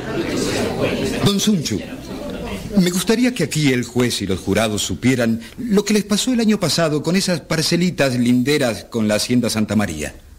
El patrón de la Santa María compró caballo fino, de raza. Un día el caballo desapareció. Dice que se lo robaron. O se perdió. Pero en fin, digamos que se lo robaron. El mayordomo dijo, ustedes son los ladrones, indios bandidos. O devuelven el caballo o pagan los 40 mil cóndores que costó. El caballo en realidad costaba 10 mil, pero él cuadruplicó el precio. ¿De dónde iban a juntar esos indios 40 mil cóndores? ¿Y por qué si no habían robado nada? Entonces él les embargó todo lo que tenían, tierras, todo. Se quedaron sin nada. Estas son historias de todos los días aquí en el Laucán. Sunchu, por favor, explique aquí a los señores qué es el taiki. El taiki es así. Tú trabajas para el patrón cinco días a la semana. Sin recibir salario alguno. ¿Y el patrón qué da en cambio? Dos o tres cuadritas de tierra. De la peor tierra. Y te da el permiso para que tú trabajes esas cuadritas los sábados y domingos. Y de lo que sacas de eso, de eso tienes que vivir. Con lo cual el indio tiene que trabajar los siete días de la semana sin descansar jamás. Y apenas saca para comer un puñado de maíz. Pero usted sabe muy bien, Urrutia, que ese régimen inhumano está desapareciendo prácticamente. La nueva ley dispone que a todo peón se le pague un salario en dinero. Con lo cual los patrones han empezado a pagar salario, pero han quitado sus parcelitas a los indios. Y estos están igual o peor que antes. ¿Cuál es el jornal que establece la nueva ley, Kennel? El salario mínimo es de 15 cóndores diarios. 15 cóndores. Señoras del jurado, ¿qué podrían comprar ustedes en el mercado con 15 cóndores diarios? Nada. Pero se los pagan siquiera. Sunchu, ¿cuánto les están pagando los patrones? Cinco cóndores diarios. El precio de un paquete de cigarrillos. Y nos quejamos de que esos hombres desconfíen de nosotros. Y pretendemos que vengan y nos abracen y nos crean y nos consideren sus amigos. Después de cuatro siglos de vivir humillados, explotados, engañados, ¿cómo no van a desconfiar? ¿Cómo no iban a pensar, Kennel, que usted también venía a engañarlos y a dominarlos? ¿Cómo no van a ver en todo blanco que se les acerca al dominador que viene a tenderles una nueva trampa para esclavizarlos? No es natural que desconfíen con todo lo que les ha pasado. ¿No nos haríamos desconfiados nosotros también en su lugar? Pero yo no... Escuche, Kennel. Se necesita una inmensa paciencia para ganar la confianza del indio. Después de todo lo que les hemos hecho, hay que ir muy despacio, ganarse su amistad muy poco a poco. Y en cambio usted vino queriendo cambiarles todo de golpe, de un día para otro. Vino a imponerles costumbres nuevas, extrañas, que serán muy buenas, muy civilizadas, pero que no son las de ellos. Y es claro, se encontró con la pared de su desconfianza. No lo vieron como a un amigo, sino otra vez como al amo blanco, como al dominador. Pero yo les di tierras. ¿Quiere mejor demostración de amistad que esa? Darles tierras. Conseguí la ley especial.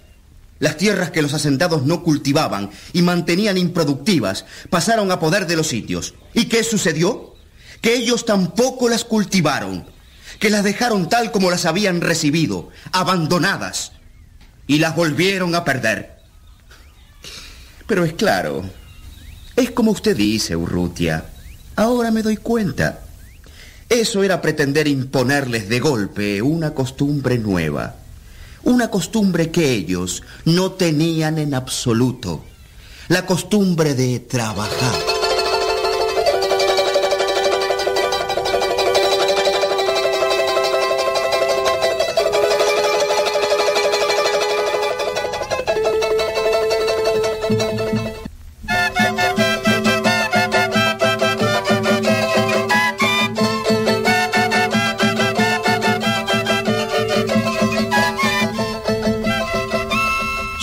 Holgazanes, dice Kennel. Son flojos, no trabajan. Cecilia, ¿desde qué edad dijiste que las niñas empiezan a tejer en el telar? Desde los siete años. Sunchu, ¿desde qué edad empiezan los varones a trabajar la tierra? Desde los diez años. Y ese es un pueblo holgazán. Hay una antigua poesía lauca, porque ese pueblo inculto tiene poemas maravillosos, que los padres enseñan a sus hijos, que los niños aprenden a decir desde pequeños. Cecilia la ha traducido al español. Cuida las cosas de la tierra. Haz algo. Corta leña. Labra la tierra. Planta maguey. Planta maíz. Tendrás que beber, que comer, que vestir. Con eso estarás en pie. Serás verdadero. Con eso andarás. Con eso se hablará de ti. Se te alabará. Con eso te darás a conocer. ¿Creen ustedes que puede ser Aragán un pueblo que en su poesía canta al trabajo como la más noble de las virtudes? Si trabajas, se hablará de ti, serás alabado. Por tu trabajo te conocerán. El trabajo es lo que hace verdadero al hombre. Cuando termine esta audiencia, salgan a recorrer los campos, miren hacia los montes. Verán a los indios allá arriba, entre las breñas y los pedregales, cultivando sus parcelitas en la cima de laderas tan empinadas que si nosotros queremos subirlas así nomás, sin carga, llegamos jadeando, agotados, o no llegamos. Y ellos bajan de ahí con sus quintalitos de maíz y hasta ahí trepan con sus arreos de labranza, sus semillas, su guano. Puede ser este un pueblo holgazán. Pero sin embargo, les procuré tierra y ellos... Y al mismo tiempo que se la daba, usted los alejó de ella. Que yo los alejé de la tierra. No entiendo. Ya lo sé. Hay tantas cosas que usted no entiende. Cuando hubo que construir la represa y necesitó mano de obra, usted se llevó cantidad de laucanos para trabajar como peones. Los más fuertes, los más jóvenes, los más capaces. ¿Hice mal acaso? Les di trabajo, les pagué buenos sueldos. No lo estoy criticando. Estoy explicando lo que pasó. Al cabo de unos pocos años, la represa estuvo terminada. Usted ya no los necesitó más. Sunchu, esos indios que se habían ido a trabajar en la represa, ¿volvieron a sus aldeas? No. Se quedaron en Ciudad Progreso. Ya se habían olvidado de los trabajos de la tierra. Fascinados por la ciudad, perdidos para el campo, andan vagando, bebiendo, vegetando, trabajando a ratos en lo que pueden. Algunos robando. Perdieron los hábitos campesinos. Se olvidaron de cómo se trabaja la tierra. Bueno, pero no a todos los llevamos a trabajar a la represa. Muchos quedaron en sus aldeas. ¿Y esos? ¿Qué hicieron con las tierras que les dimos? Les dieron tierras y qué más que en él. ¿Cómo y qué más? ¿Usted cree que con la tierra basta? ¿Que el maíz brota solo? Sunchu, ¿pudieron ustedes comprar instrumentos de labranza, semillas, abonos, en fin, lo necesario para cultivar esas tierras? ¿Y con qué? No les dieron créditos ni asistencia técnica ni nada. Ahí los dejaron, que se las arreglen solos con esas tierras, jamás aradas, invadidas por la maleza, duras como roca a fuerza de siglos de abandono, llenas de pedregales. Con todo, Kennel, estos indios, a fuerza de un trabajo heroico, sobrehumano, limpiaron esas breñas, las abrieron, las araron, no sé cómo, con las manos, con las uñas, dejando el alma y la sangre sobre esos terrenos. ¿Cuándo las araron? Nunca. Eso no es cierto. Si cuando fueron los inspectores encontraron las tierras sin nada, como estaban. Esos inspectores suyos no ven nada, Kennel. ¿O será que prefieren no ver? Sunju, diles al juez y al jurado lo que pasó con esas tierras. Cuando ya las habíamos arado, los hacendados soltaron su ganado a pastar allí. El ganado comió las plantas y pisoteó los sembrados. Y es claro, cuando vinieron los inspectores encontraron la tierra como sin cultivar. Y perdimos nuestras parcelas porque dijeron, ustedes nada sembraron. Oyó Kennel. Eso es lo que pasó. Una sucia maniobra de los hacendados para recuperar sus tierras, para que los indios no pudieran quedarse con ellas. Y sus inspectores nada averiguaron, o no quisieron averiguar, ni usted tampoco. Prefirió la explicación fácil. Esos indios son holgazanes, no quieren trabajar. Bueno, quizá en el caso de las tierras la explicación sea esa que da Sun. Quizá no. La explicación es esa. Pero, ¿y cómo explica todo lo demás? Esa cantidad de indios borrachos y ladrones que hoy infecta Ciudad Progreso. Esas muchachas indias dedicadas a... al triste comercio. ¿Qué prueba eso? Que estos indios no tienen valores morales que ya llevan el vicio en la sangre. ¿Con qué puede responderme a eso, Urrutia? Simplemente con una invitación. Señor juez, señores jurados, ya que han venido de tan lejos para ver, los invito a conocer Ciudad Progreso, a ver lo que está pasando en la ciudad con sus propios ojos. Brillante idea, Urrutia. Le agradezco ese inesperado interés en colaborar conmigo. Magnífico que vean con sus propios ojos a ese hato de indios vagabundos y borrachos. Eso sí, señoras, si van, mucho cuidado con sus carteras. No lleven dinero, ni joyas, ni cámaras fotográficas con ustedes, porque se las roban. Y no se aventuren a andar de noche por el barrio laucano, es peligroso.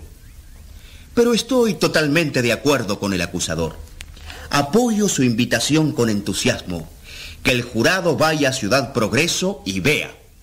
El tribunal considera útil la visita propuesta por el maestro Urrutia y va a conceder un cuarto intermedio para que la visita pueda efectuarse. Pero ya que salimos, yo los invito a ver otras cosas también. No en la ciudad, sino aquí mismo, en las aldeas. Urrutia, el jurado quisiera ver si usted puede mostrárselo. Un indio uno solo, que consuma agua potable del surtidor que instalamos en la aldea, en lugar de seguir yendo a sacar agua contaminada del lago. Una sola familia que esté viviendo en las casas que les construimos y no haya vuelto a su choza primitiva y sucia. Un solo laucano que pruebe que estos indios tienen alguna capacidad, por mínima que sea, para adaptarse a la higiene y a la vida civilizada. El acusador deberá responder a esos cargos en la próxima audiencia. El Tribunal del Pueblo pasa a cuarto intermedio.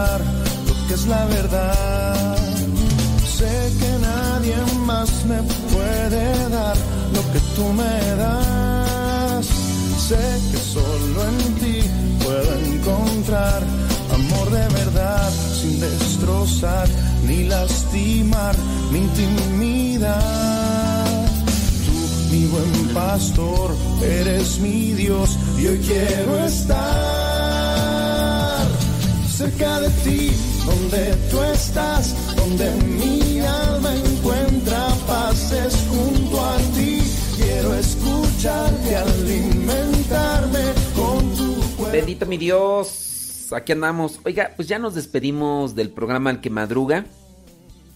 En unos instantes más llega el programa Lo que Dios ha unido con Pati y Paco. Y voy a hacer la manera posible tener hoy programa de todo un poco. Voy a hacer todo lo posible.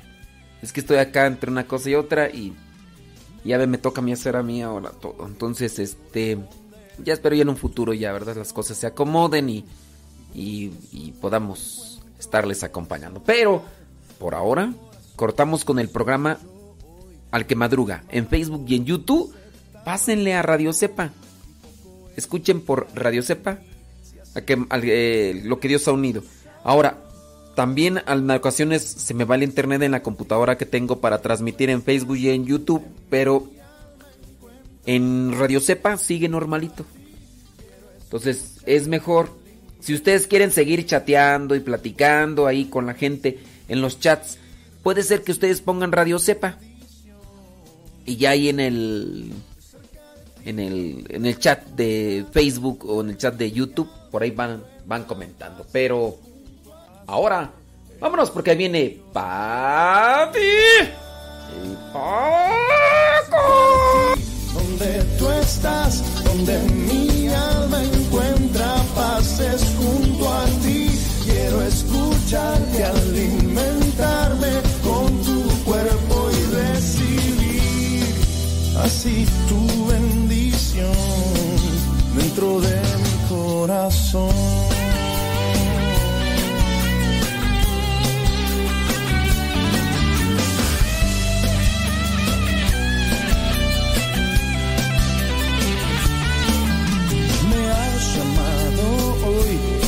Responder a tu invitación